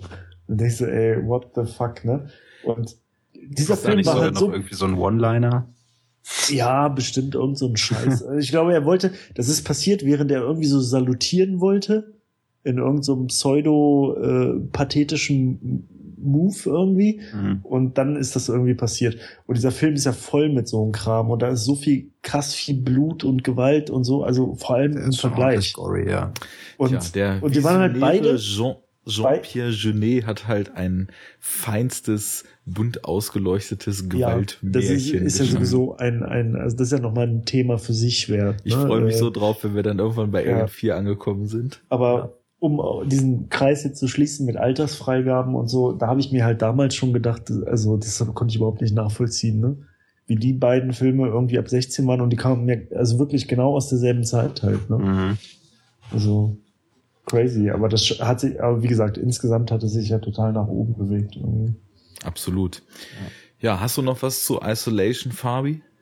Mm, nö, eigentlich okay. nicht. Ich glaube, ich, ich hoffe, ich konnte meine Begeisterung irgendwie ein bisschen preisgeben und irgendwen dazu animieren. Also es lohnt sich wirklich, äh, auch am besten keine Reviews dazu lesen oder wenn die Reviews halt noch so negativ waren, das äh, Game lohnt sich zumindest ja. da mal einen Blick drauf zu werfen. Das habe ich mir auch gedacht, als ich davon gehört habe. Jetzt wissen wir's. Wunderbar. Dann bleiben wir vielleicht einfach mal in der Ecke, wo wir jetzt eben waren. Und ich mache einfach mal mit FSK 18 weiter. Mhm. Ähm, wieder allerdings im Filmmetier, nicht mehr auf Seite der Games. Und zwar ähm, mal ein bisschen was wahrscheinlich nicht allzu bekanntes und vielleicht auch ja in Bezug darauf, was so die erste Wahl ist, wenn man jetzt mal Bock hat, einen Horrorfilm zu gucken, etwas Unkonventionelles. Ich habe letztens durch Zufall, ich weiß gar nicht mehr, wie das kam, ich glaube, ich habe ein Newsletter von Cape Light, das ist ja so ein Blu-ray und äh, mhm. Label und Kinovertrieb hier in Deutschland ist, ein Newsletter von denen bekommen, der türkische Horrorfilm Baskin. Baschkin, wie auch Baschkin. immer. Baschkin. Baschkin. Junge äh, lief in den Kinos an. Das war also einer der ersten Filme, die jetzt in 2016 hier im Kino in der ersten Woche anliefen. Und ähm, ja, dann war da irgendwie erstmal schon so mein Interesse geweckt, weil ich bin ja so ein bisschen Blockbuster müde und irgendwie nimmt das so Züge an, dass ich relativ stark nach obskuren, wenig bekannten vielleicht unkonventionellen oder einfach nur übersehenen Filmen so suche und mich auch mal versuchen will, mit etwas anderen Filmnationen auseinanderzusetzen. Und da habe ich mich schon so gefragt, na, wie ist denn wohl ein türkischer Horrorfilm? Ich hatte nämlich mal für einen anderen Trailer gesehen, der hier auch sogar einen Kinostart in Deutschland hatte. Das war Dabbe Teil 5. Dabbe also mit dem Ad-Zeichen, ne? Mit dem Ad, genau. Ja, ja. Und der Trailer war aber ziemlich fett. Also das war schon so konventioneller Horror mit äh, Splatter-Elementen, mit Jumpscare-Elementen und alles recht düster und blutig, aber hat mir eigentlich ganz gut gefallen, muss ich sagen. Ich habe den Film dann nicht gesehen, hab den irgendwann mal so auf eine der vielen Watchlists geschrieben und dachte mir, wenn ich den mal in die Finger kriege, gucke ich den mal. Was nicht so einfach ist, weil der zwar hier im Kino lief, aber dann keinen DVD-Start hatte. Aber Baskin konnte man im Kino, oder Baschkin. Baschkin. Baschkin konnte man im Kino sehen. Junge, stabil. Baschkin. Stabile Elite. ja, und ähm, was soll ich sagen? Also ich merke sowieso, dass in letzter Zeit sich mein Geschmack immer mehr zu so einer ja doch recht stark ausgeprägten Horrorpräferenz wieder verschiebt. Also ich hatte so eine Phase auch schon mal mit, was weiß ich, 19, 20, 21, wo man halt auch viel so Filmsessions mit Freunden gemacht hat damals mhm. und ja, die Zeit, wo wir damals Cube entdeckt haben und mhm. so verschiedene andere kleine Genre-Kracher entdeckt haben und eben auch so von größeren, bekannteren Mainstream-Horrorfilmen bis Direct-to-DVD-Futter aus der Videothek halt eigentlich das meiste, was an Horror so ging, mitgenommen haben. Das ist dann irgendwie ziemlich abgeebbt und jetzt habe ich in letzter Zeit eigentlich wieder richtig stark Bock auf Horror. Und ähm, Baschkin ist ein ziemlich fetter Film. Also zum einen ähm, ist ja halt immer so die Sache der filmischen Bildung, wenn man dann so denkt, ja gut, Türkei kann ich mir jetzt nichts drunter vorstellen. Was ich auch vorher kannte, waren nur so ein paar sehr langsame Autorenfilme, so, so eher so Dramen, äh, ruhigere Filme aus der Türkei, die auch sehr gut sind. Also zum Beispiel Once Upon a Time in Anatolia, der auch äh, gewisse Parallelen zu anderen Once Upon a Time in Filmen besitzt, was so das staubige Setting und die Langsamkeit betrifft.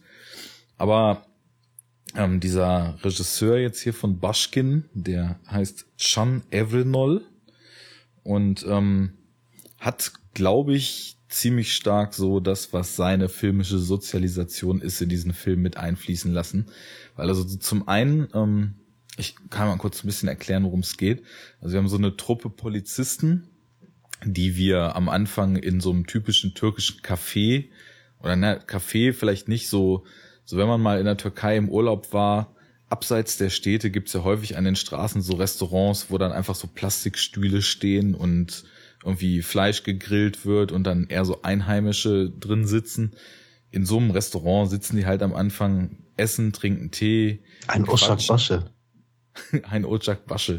Das könnte, sein. Ojak Basche. Südstraße. ähm, und Ojak Basche in Südstraße.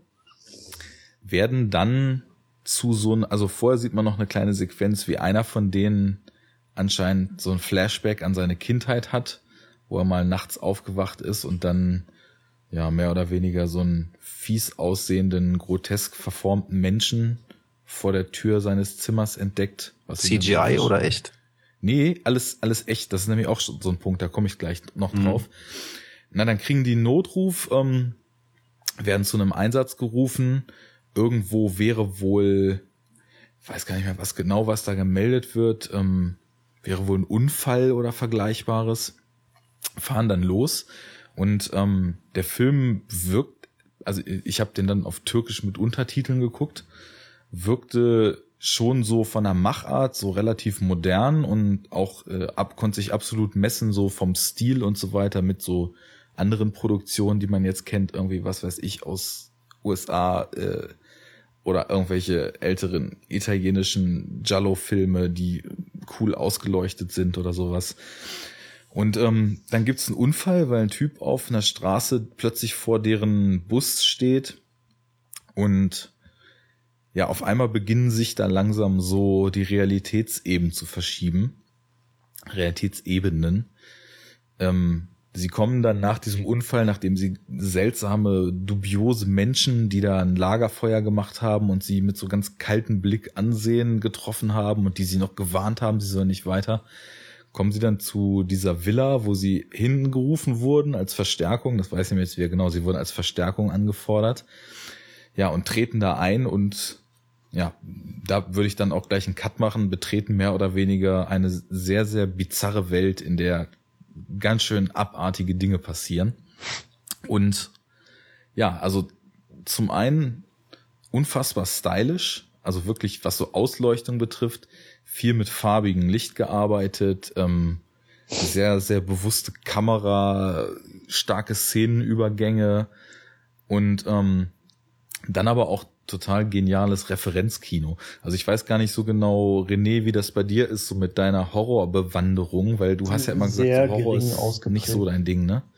Ja, ich, ich habe irgendwie ein zu, zu zartes Gemüt für Horror. Das ist immer so, dass ich halte das immer nicht, äh, nicht lange aus. So irgendwie. Rein atmosphärisch jetzt oder eher so Gewalthorror?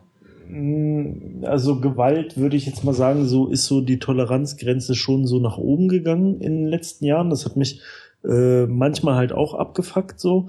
Aber ich kann halt auch, also so richtig so Psycho-Horror, Mindfuck-Zeug irgendwie macht mich halt oft zu krass fertig so. Hm. Also weiß ich nicht, irgendwie äh, belastet mich so ein Film halt schnell auch viel zu dolle und deswegen bin ich da nie so richtig eingetaucht so in das Genre irgendwie, was ein bisschen schade ist so, weiß nicht, vielleicht versuche ich es auch noch mal irgendwie mit einem geeigneten Einstieg. Äh, aber ja, und also was halt auch gar nicht geht, also ich ist ja jetzt nicht so richtig Horror, aber ist ja auch so ein Genre, was sehr populär geworden ist und aus dem Horror irgendwie ein bisschen rauswächst, ist so dieses äh, Torture Porn, ne?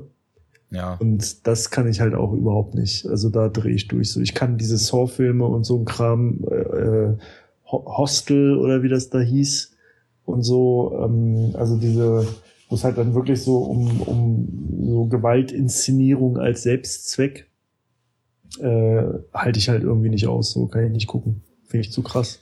Okay. Also dann würde ich jetzt einfach mal so prognostizieren, wenn du diesen Baschkin sehen würdest, dann würden dir vielleicht ähm, ziemlich viele nette, schöne und auch gut gemachte Referenzen so an andere Genre-Klassiker vielleicht gar nicht auffallen. Aber Ja, es geht halt, es, es geht halt schon los, ähm, während die in diesem Café sind, hat man häufig so Momente, wo man nicht weiß, ob plötzlich einer dieser Hauptfiguren in einem Traum ist oder ob das real ist. Plötzlich verschieben sich so Eindrücke und die ganze Zeit herrscht schon so eine sehr, sehr starke, mysteriöse Stimmung vor. Das wird auch dadurch getragen, dass es einen sehr, sehr atmosphärischen Ambient-Score hat, den ich auch da nochmal lobend ähm, hervorheben würde. Und naja, im weiteren Verlauf zeichnet das Ding halt vor allem aus, dass eben so zig Referenzen drin sind. Also der hat einen eigenen Stil und äh, wie du schon gefragt hast vorhin, Fabi, auch vor allem alles, was da dann passiert, und das sind teilweise dann auch schon gorige Sachen, das Mhm. sind sehr, sehr verstörende Bilder, die dann später aufgefahren werden, aber es ist halt alles komplett handgemacht. Also da wird gar, wurde gar nichts mit dem Computer nachgebessert, ist alles klassisches Handwerk. Ja, geil. Und ist halt auch später von der Ausleuchtung wirklich, also das, das Licht würde ich als direkte Hommage an zum Beispiel Suspiria von Argento ansehen. Mhm. weiß nicht, ob ihr den kennt. Ja, ich kenne den. Ja, der ist ja auch, also was Licht betrifft, die absolute Style-Bombe. Also ich weiß gar nicht, ob ich schon mal einen Film gesehen habe, der so irre ausgeleuchtet war, so mit diesen ganzen farbigen Lichtern in dieser Ballettschule. Mhm. Das wird aufgegriffen, aber nicht inflationär ausgereizt. Dann hat man ganz viele Motive, die irgendwie wirken wie so ein Hybrid aus Hellraiser und Haus der tausend Leichen. Und ja, man, man merkt halt einfach, dass der Regisseur das Genre total liebt, das Genre verstanden hat und eben geschafft hat, aus der Summe seiner Einflüsse so einen eigenen Stil zu entwickeln, den er glücklicherweise anscheinend auch mit genügend Budget und freier Hand dann eben umsetzen konnte. Und ja, das, das Ding hat mich richtig gekickt. Also ist definitiv äh, für jeden, der irgendwie Horrorfilm so zugewandt ist, eine riesige Empfehlung. Lief jetzt, wie gesagt, im Januar im Kino und wird dann auch im April von auch Cape Light auch fürs Heimkino rausgebracht. Die bringen ja mal so schöne Mediabooks raus, so mit zwei oder drei oder vier, vier Disc Editions. Hatten ja auch äh, den Babadook zum Beispiel oder A Girl Walks Home Alone at Night, um mal so ein paar alte Folgen von uns hier wieder außer Versenkung zu holen. Und da wird's auch von Baschkin ein Mediabook geben. Also kann ich äh, nur jedem ans Herz legen. Sehr gut. Ich schaue, dass ich den hier mal auch in der Bibliothek irgendwie kriegen kann. Hätte ich auf jeden Fall mal wieder Bock drauf. Vor allem, wenn er halt auch so, so ein bisschen Jallo-Richtung geht, dann äh, zumindest von der Optik habe ich da echt Bock drauf, weil sowas gibt's halt nicht mehr, ne? Was wäre denn so jetzt mal dann äh, aus eher Laiensicht gefragt, so ein guter, äh, sehenswerter, äh, eine sehenswerte Perle für den Einstieg, für den interessanten, aber sich nicht gleich überfordern wollenden äh, Horror-Einsteiger? Also ich würde dir ja äh, mit halbe äh, italienischen Roots auch mal ans Herz legen, dich tatsächlich mit diesen ähm, Giallo-Filmen aus den 70ern, 80ern aus Italien mal ein bisschen auseinanderzusetzen. Weil Mhm. das, die Giallo, sind, Giallo ist der Regisseur. Giallo ist die, die Gattung, also das ist so ein Ach, eigener Stil. Aha. Genau. Die, äh, die, das hat sich so ein bisschen Giallo aus- heißt er, heißt er gelb, ne? Hat das irgendwas damit zu tun? Puh, das weiß ich nicht. Also habe ich auch überhaupt keine Ahnung. Also ich weiß halt einfach nur, dass es halt synonym eigentlich fast schon für italienischen Horror der äh, 70er irgendwie steht. 60er, Wobei- 70er. allgemein Horror kann man nicht sagen, weil das sind ja dann größtenteils eher so häufig ein bisschen übernatürlich angehauchte Ja, Slasher-Filme. Klar. Aber Und, also, ähm, ich meine nur, dass viele Leute es eben so benutzen, das Wort. Ja. Ich glaube ich auch. Ja, gut, äh, italienischer Horror aus der Zeit äh, hat ja auch einiges gerissen. Also das Mhm. sind ja wirklich die großen Genre-Klassiker auch. Aber zum Beispiel der eben angesprochene Suspiria ist ein ziemlich cooles Ding. Also der wird, glaube ich, von vielen Horror- oder Slasher-Fans so als einer der besten Filme überhaupt angesehen. Das sind halt Filme, die extrem stark über Atmosphäre arbeiten und also mit Plot oder sowas darfst du da wirklich nicht anfangen, weil das ist also wirklich verglichen damit, wie stilistisch erhaben die sind, einfach nur ja, dahin gerotzt, kann man sagen, was da plotmäßig so passiert. Und meistens sind es halt Serienkiller, die auf irgendeinem Wege in der Regel sehr hübsche Frauen wegslashen. Und ähm, aber also nicht unbedingt super drastisch. Also ich meine gut, wenn, wenn man sich jetzt äh, Opera zum Beispiel anguckt und dann da Szenen hat, wo der Killer die Protagonistin des Films quasi immer festbindet und dann klebt er ihr so ein Tesafilmstreifen mit so Stacheln an die Augenlider, damit sie die Augen aufhalten muss und zusehen muss, wie er andere Leute wegslasht. Das äh, hat schon was ziemlich morbides, muss ich sagen. Mhm. Aber klingt fieser als es ist. Also die, die haben häufig ähm, sehr starken Fokus eben auf Atmosphäre, auf Score, auf äh, entfesselter Kamera, die durch die Räume schwebt und auch die Räume ganz interessant erschließt. Und ja, da könnte man auf jeden Fall mal einen Blick riskieren. Also Giallo. Giallo-Film. Genau. Da, Dario Argento ist da zum Beispiel. Ja gut, den Namen, den kennt man ja. Also den, mhm. das habe ich auch schon öfters gehört. Aber wolltest du jetzt einfach auch für, für den Giallo-Einstieg was wissen oder allgemein auch für Horror?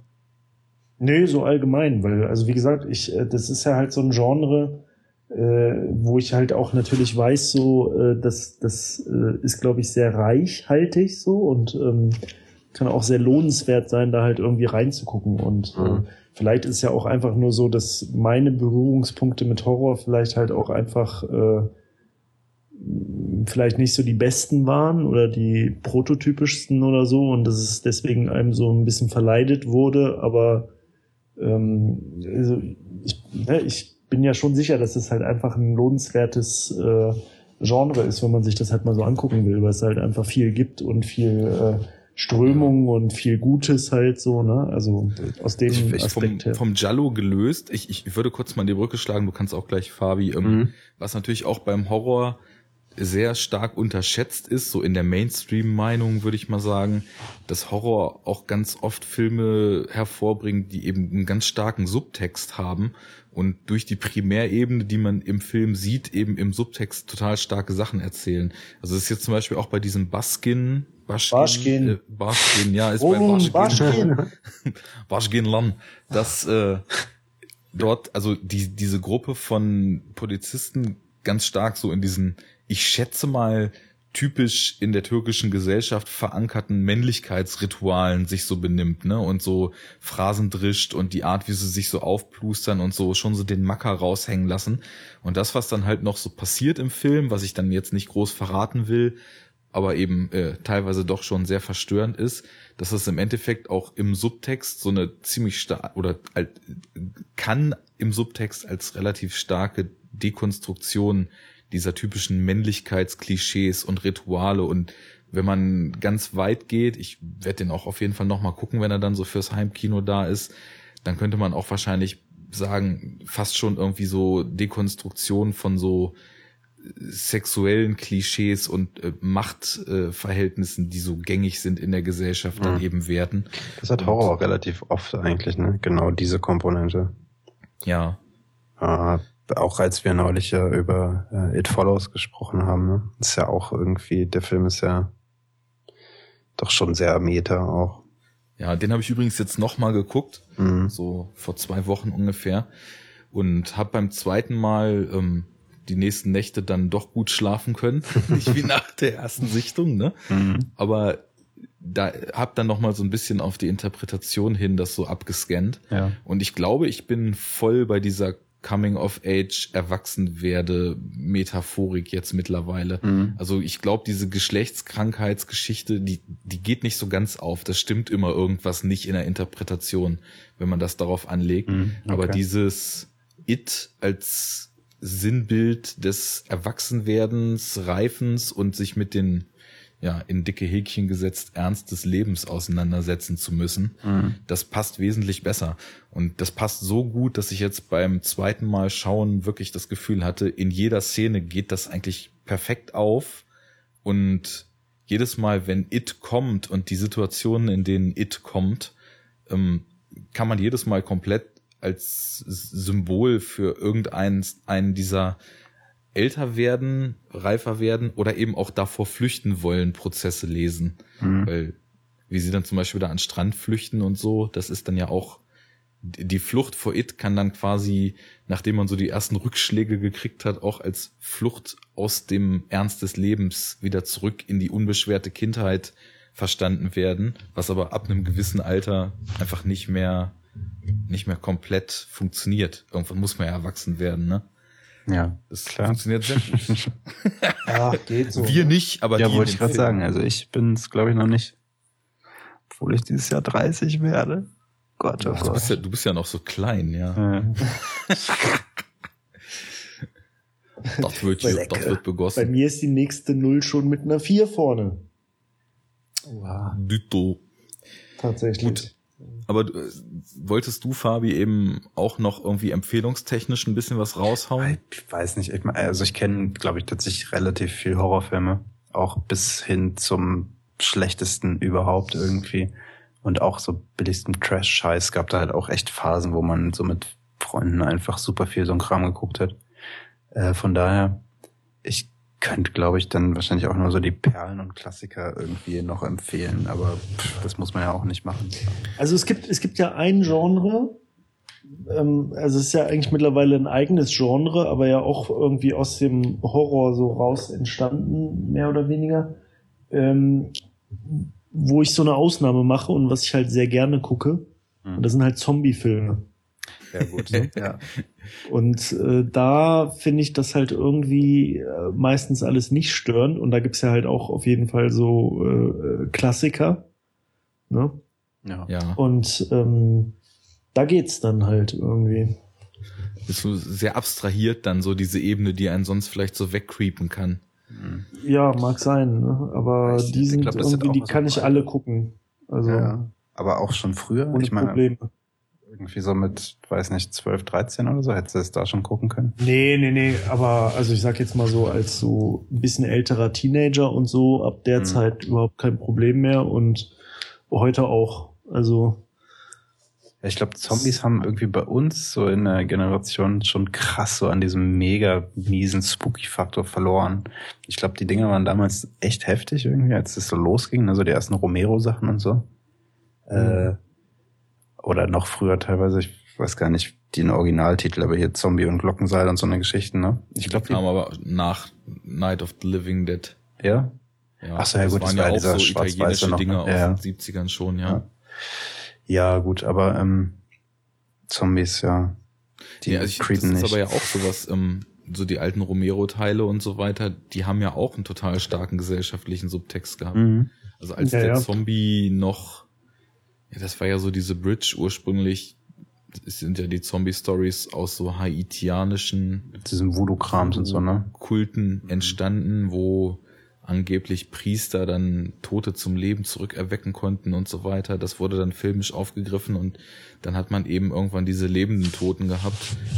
Und ja, ich weiß nicht, der zum Beispiel Nacht der lebenden Toten ist ja auch ein ziemlich politischer Film, wo es auch um Rassismus und gesellschaftliche Vorurteile und so weiter geht. Mhm. Es ist ja auch ein ganz äh, berühmtes Motiv halt, das in mehreren Zombie-Filmen schon aufgenommen wurde, ähm, diese Konsumkritik und so, ne? in dem dann ja beispielsweise die immer kleiner werdende vor der Zombie-Invasion flüchtende Gruppe äh, dann halt irgendwann in so einer Mall endet. Ne? Und dann sind die ja quasi auch so im goldenen Käfig, ne? Also, und zu dieser Gruppe, die ist ja meistens immer so total maximal heterogen. Also sprich, da sind dann irgendwie Leute, die vorher, was weiß ich, irgendwelche reichen Investmentbanker-Ärsche waren und dann irgendwie so Mittelschichtsleute und dann gibt's halt auch so ein paar, die dann eigentlich immer so am Bodensatz der Gesellschaft waren vorher.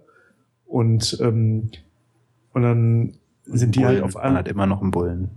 Ja klar, Bull, Bulle sowieso immer, äh, der dann immer die Führungsrolle an sich äh, nimmt, ja, ganz selbstverständlich. Und, ähm, und da kannst du ja dann auch so sagen, ja, dann sind sie halt irgendwie so eigentlich da, wo zumindest manche von denen, die dann zum Beispiel eher an dem unteren Gesellschaftsende sind, wahrscheinlich im normalen Leben immer so von geträumt haben, so, äh, hier Kaufhaus, hier kannst alles haben, wie geil wäre das, wenn man hier mal alles kaufen könnte. Und im Grunde genommen ist es für die halt, es hat ja dann keine Relevanz mehr, ne? Und es ist halt auch irgendwie ironisch und ist dann so ein goldener Käfig. Also sie verbarrikadieren sich in irgendeiner scheiß Shopping Mall vor den Zombies und ist aber nur so eine Lösung auf Zeit und im Grunde genommen ist da nichts drin, was ihnen was bringen kann und äh, ist halt auch so eine, so eine, so eine heftige Konsumkritik irgendwie, ne? Mhm. Und das wird ja in vielen äh, Zombie-Filmen, ich weiß ja nicht, das kommt ja auch von einem kommt dieser, im, vom Original Romero, vom Genau, Dawn of genau. the Dead. Dawn of the Dead. genau, Ja. genau, da kam das erstmals und das ist ja dann ein paar Mal wieder aufgegriffen worden, so, ne? Ja, das lässt sich aber halt auch einfach auf viele Sachen gut anwenden, wenn du dann plötzlich so eine wie ferngesteuerte gesichtslose Masse hast. Ähm, das funktioniert ja ganz gut. Ich würde jetzt einfach noch mal kurz so empfehlungstechnisch vielleicht für den Einstieg mal so ein paar ältere David Cronenberg und John Carpenter Filme in den Raum werfen. Carpenter Ja, auf Carpenter, jeden Fall. klar. Das ist, Ja. Cronenberg würde ich gar nicht mal so unbedingt in den Horror stecken. Also so Body Horror, die Fliege und sowas, ne? Aber ähm, Ja, So richtiger psychologischer Horror? Horror halt. Die Ja, Fliege, ja. die Fliege habe ich, glaube ich, tatsächlich mal irgendwann gesehen und den fand ich auch echt hart. Also, das, das Remake oder das Original? nee, das Original mit Jeff, Jeff Goldblum, ne? Nee, nee, das, das, das ist das Ach, Remake. das ist schon das Remake. ja, genau. Ah, okay. Ah, Das dann ist der, war es der. Das ist der Cronenberg-Film. Der ist halt den auch fand ich halt auch echt eklig. Irgendwann der so. ist wirklich richtig eklig. Aber das ist ja, Eklig kann Cronenberg aber auch so richtig gut. Ja. Also, ich meine, er setzt ja auf so einer psychologischen Ebene immer an. Klar, die, die Fliege ist reinster Body Horror, Mhm. wo man aber auch, müssen wir jetzt nicht zu sehr vertiefen, aber allzu, also interessante Sachen auch rein interpretieren kann und im Subtext so finden kann. Aber ich meine auch solche Sachen, die er irgendwie später gemacht hat. Also ich meine, Videodrome ist auch der Hammer. Videodrome ist mega gut, ja. Aber der war noch davor, oder? Ja, es kann sein. Ich dachte, die Fliege wäre noch aus den 70ern sogar, aber ich glaube, ich bin da verrutscht gerade. Ist, ist auch egal, Ja. aber also so die, die frühen Cronenbergs und auch die Cronenbergs in den 90ern waren noch super. Also ich meine hier Dead Ringers mit Jeremy Irons Mhm. in der Doppelrolle, das ist halt auch, das ist ein reiner Horrorfilm, obwohl halt bis relativ spät jetzt nichts an äh, Gewalt oder Dingen, die einen rein optisch verstören, so passiert. Mhm. Das läuft halt alles nur auf so einer psychologischen Ebene ab. Und das sind eigentlich auch fast so die Horrorfilme, die mir am liebsten sind, muss ich sagen. Ist jetzt in Baschkin anders. Also da gibt es sowohl auf, auf psychologischer Ebene was zu erleben, weil also so in der ersten Hälfte hast du auch das Gefühl, dass er sich sehr stark so an David Lynch auch an den, also am neueren, gänzlich surrealen David Lynch orientiert, weil eben so diese Realitäts- und Wahrnehmungsebenen so ineinander verschwimmen und du gar nicht mehr so richtig weißt, wo bin ich hier jetzt eigentlich? Und irgendwann steckt dann sogar auch noch ein bisschen Donnie Darko mit drin, also wie gesagt, die, die Einflüsse sind halt so zahlreich und wenn man jetzt halt so eine Affinität zu Genrefilmen hat, findet man da zig Sachen drin, wo man aber immer nur denkt, okay, das ist, das ist nicht kopiert, sondern das ist eine schöne, nette Referenz, eine Huldigung, so, ein- so ein anerkennendes Nicken zu den großen Meistern, aber er macht halt trotzdem noch seinen eigenen Film. Ähm, Ja, Boah. cool. Klingt auf jeden Fall gut. fein. Jetzt haben wir bestimmt schon anderthalb Stunden mit, Ja. mit drei Nennungen Ja. untergerissen, ne? Also vielleicht sogar Ich glaub- zwei. Ich, ich glaube, insgesamt würde es sich halt dann auch vielleicht wie angedacht anbieten, dass wir das so ein bisschen aufteilen, oder? Ich denke auch. Also, Also, weil sonst glaube, wir, werden wir noch stundenlang hier sitzen. So. was dann wahrscheinlich auch für uns alle rein persönlich ein bisschen lang wird. Ja, Mhm. pass auf, dann machen wir das so, dann machen wir jetzt den Sack zu.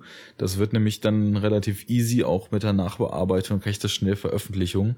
Drei Kapitelmarken setzen und alle Till Schweiger Links in die Shownotes und fertig. Ja. Und die Horrorempfehlungen. genau. Und die Links zu den Sachen. Pack da ein bisschen Wes Craven noch mit rein.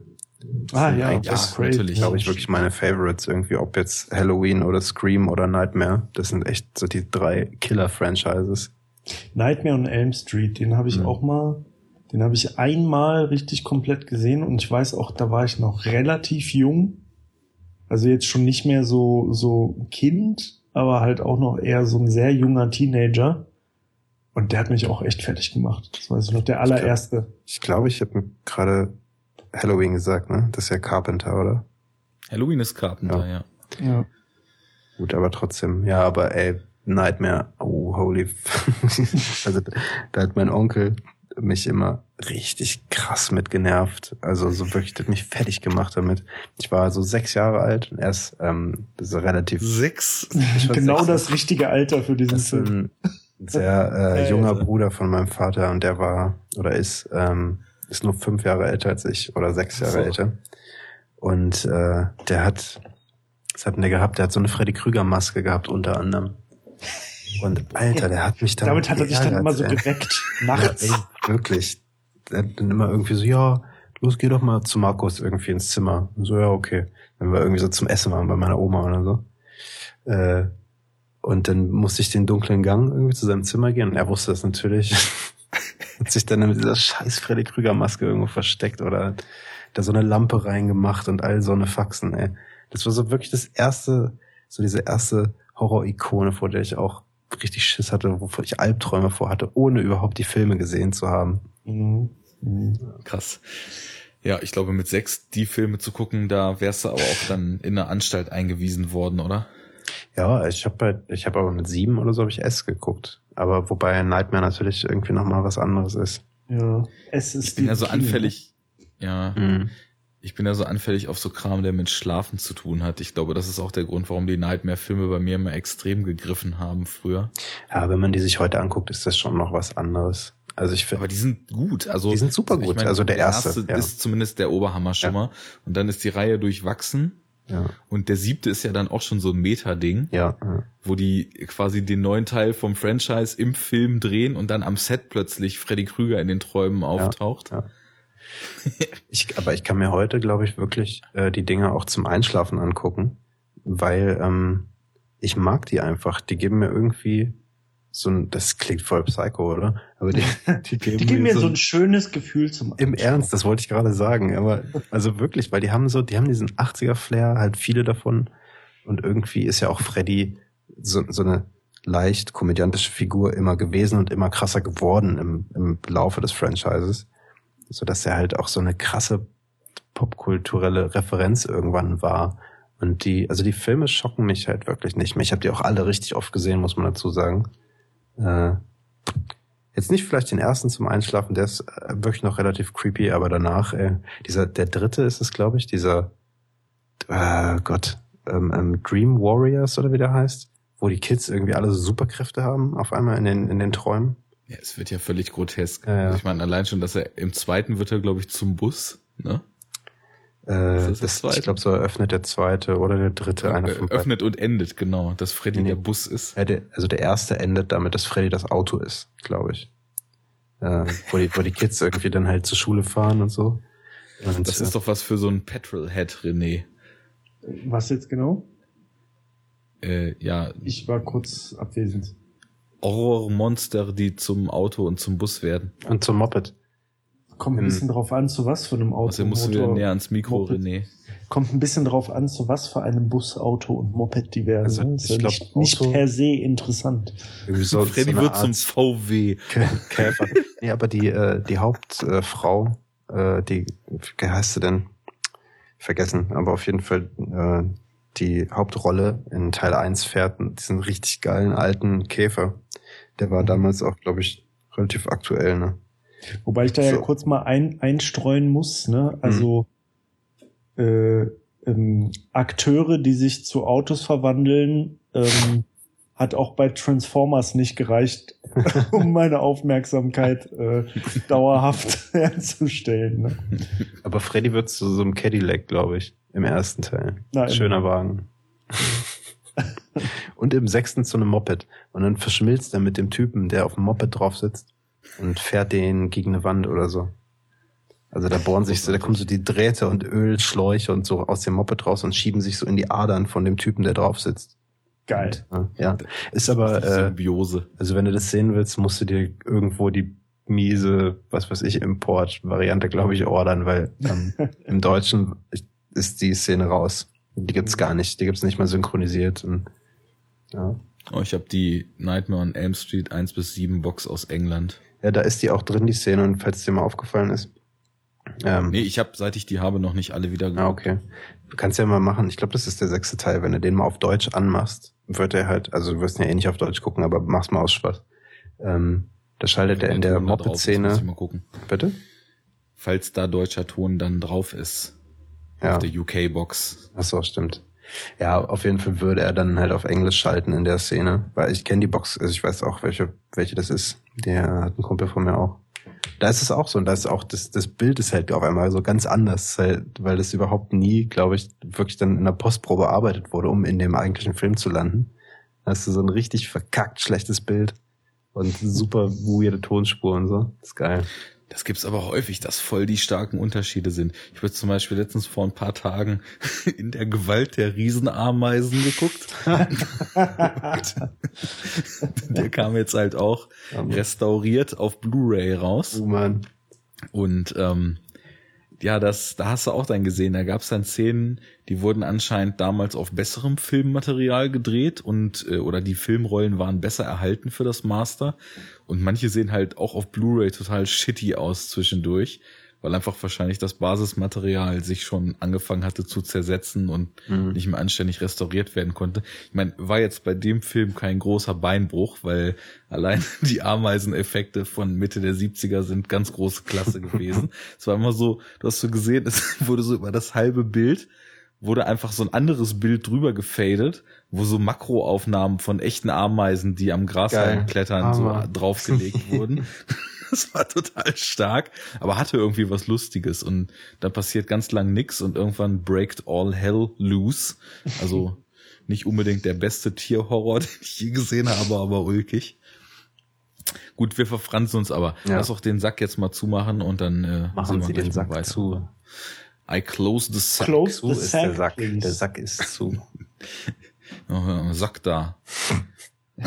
Was sagt denn der da? Hier, Wäschesack könnte meiner sein. ja, oh, klasse, Wäschesack könnte meiner sein. Wer das erkennt, kriegt ein Enough Talk äh, Ehrenschaut im nächsten Podcast. Mhm. Bis dahin enoughtalk.de checken. Wenn ihr Lust habt, mal kommentieren, was ihr von unseren Picks hier so haltet. Äh, auf Twitter folgen, enoughtalk-de, Facebook-Seite enoughtalk Podcast liken. Wer Lust hat, uns Geld für unser inkompetentes Gesabbel zu geben, kann das über Flatter tun, einfach mal die grüne Taste drücken oder auf Patreon Enough Talk Podcast einer unserer Patrons werden. Äh, wie vorhin angekündigt, der Transformers Marathon steht an, wenn wir genug Geld für den Scheiß hier kriegen. Oder, oder uns einfach postalisch ähm, materielle Gegenstände zu schicken. Geht alles. Wir müssen uns mal eine ordentliche Amazon Wishlist fett machen, dann können die mhm. Leute uns auch immer reichlich beschenken, ja. weil sie ja sonst nichts Besseres zu tun haben. Ja, ich glaube auch. Und wir das hier auch nicht tun, weil wir Lust haben, unseren Schwachsinn ins Internet zu stellen, sondern Nein, nur wir weil, leben davon. Genau, nur weil wir Geld und Blu-rays von den Hörern haben. Wir müssen, wir müssen die drei Dollar, die wir jetzt eingenommen haben bei dem Patronize-Ding da, ähm, müssen wir jetzt halt unter uns aufteilen. Ey, Dude, wir müssen dann die halt kriegen wir jeden Monat, ne? Jeden Monat. Also, ja. ja, gut, ein Dollar für jeden, ne? Ja, kannst du schon fast von leben. Es gibt, es gibt, es gibt Länder auf der Welt, da kommst du zumindest so eine Woche mit aus. Ja, werd mal nicht so zynisch hier. Hey. So, tschüss. Äh, Danke fürs Zuhören. Ciao. Ciao.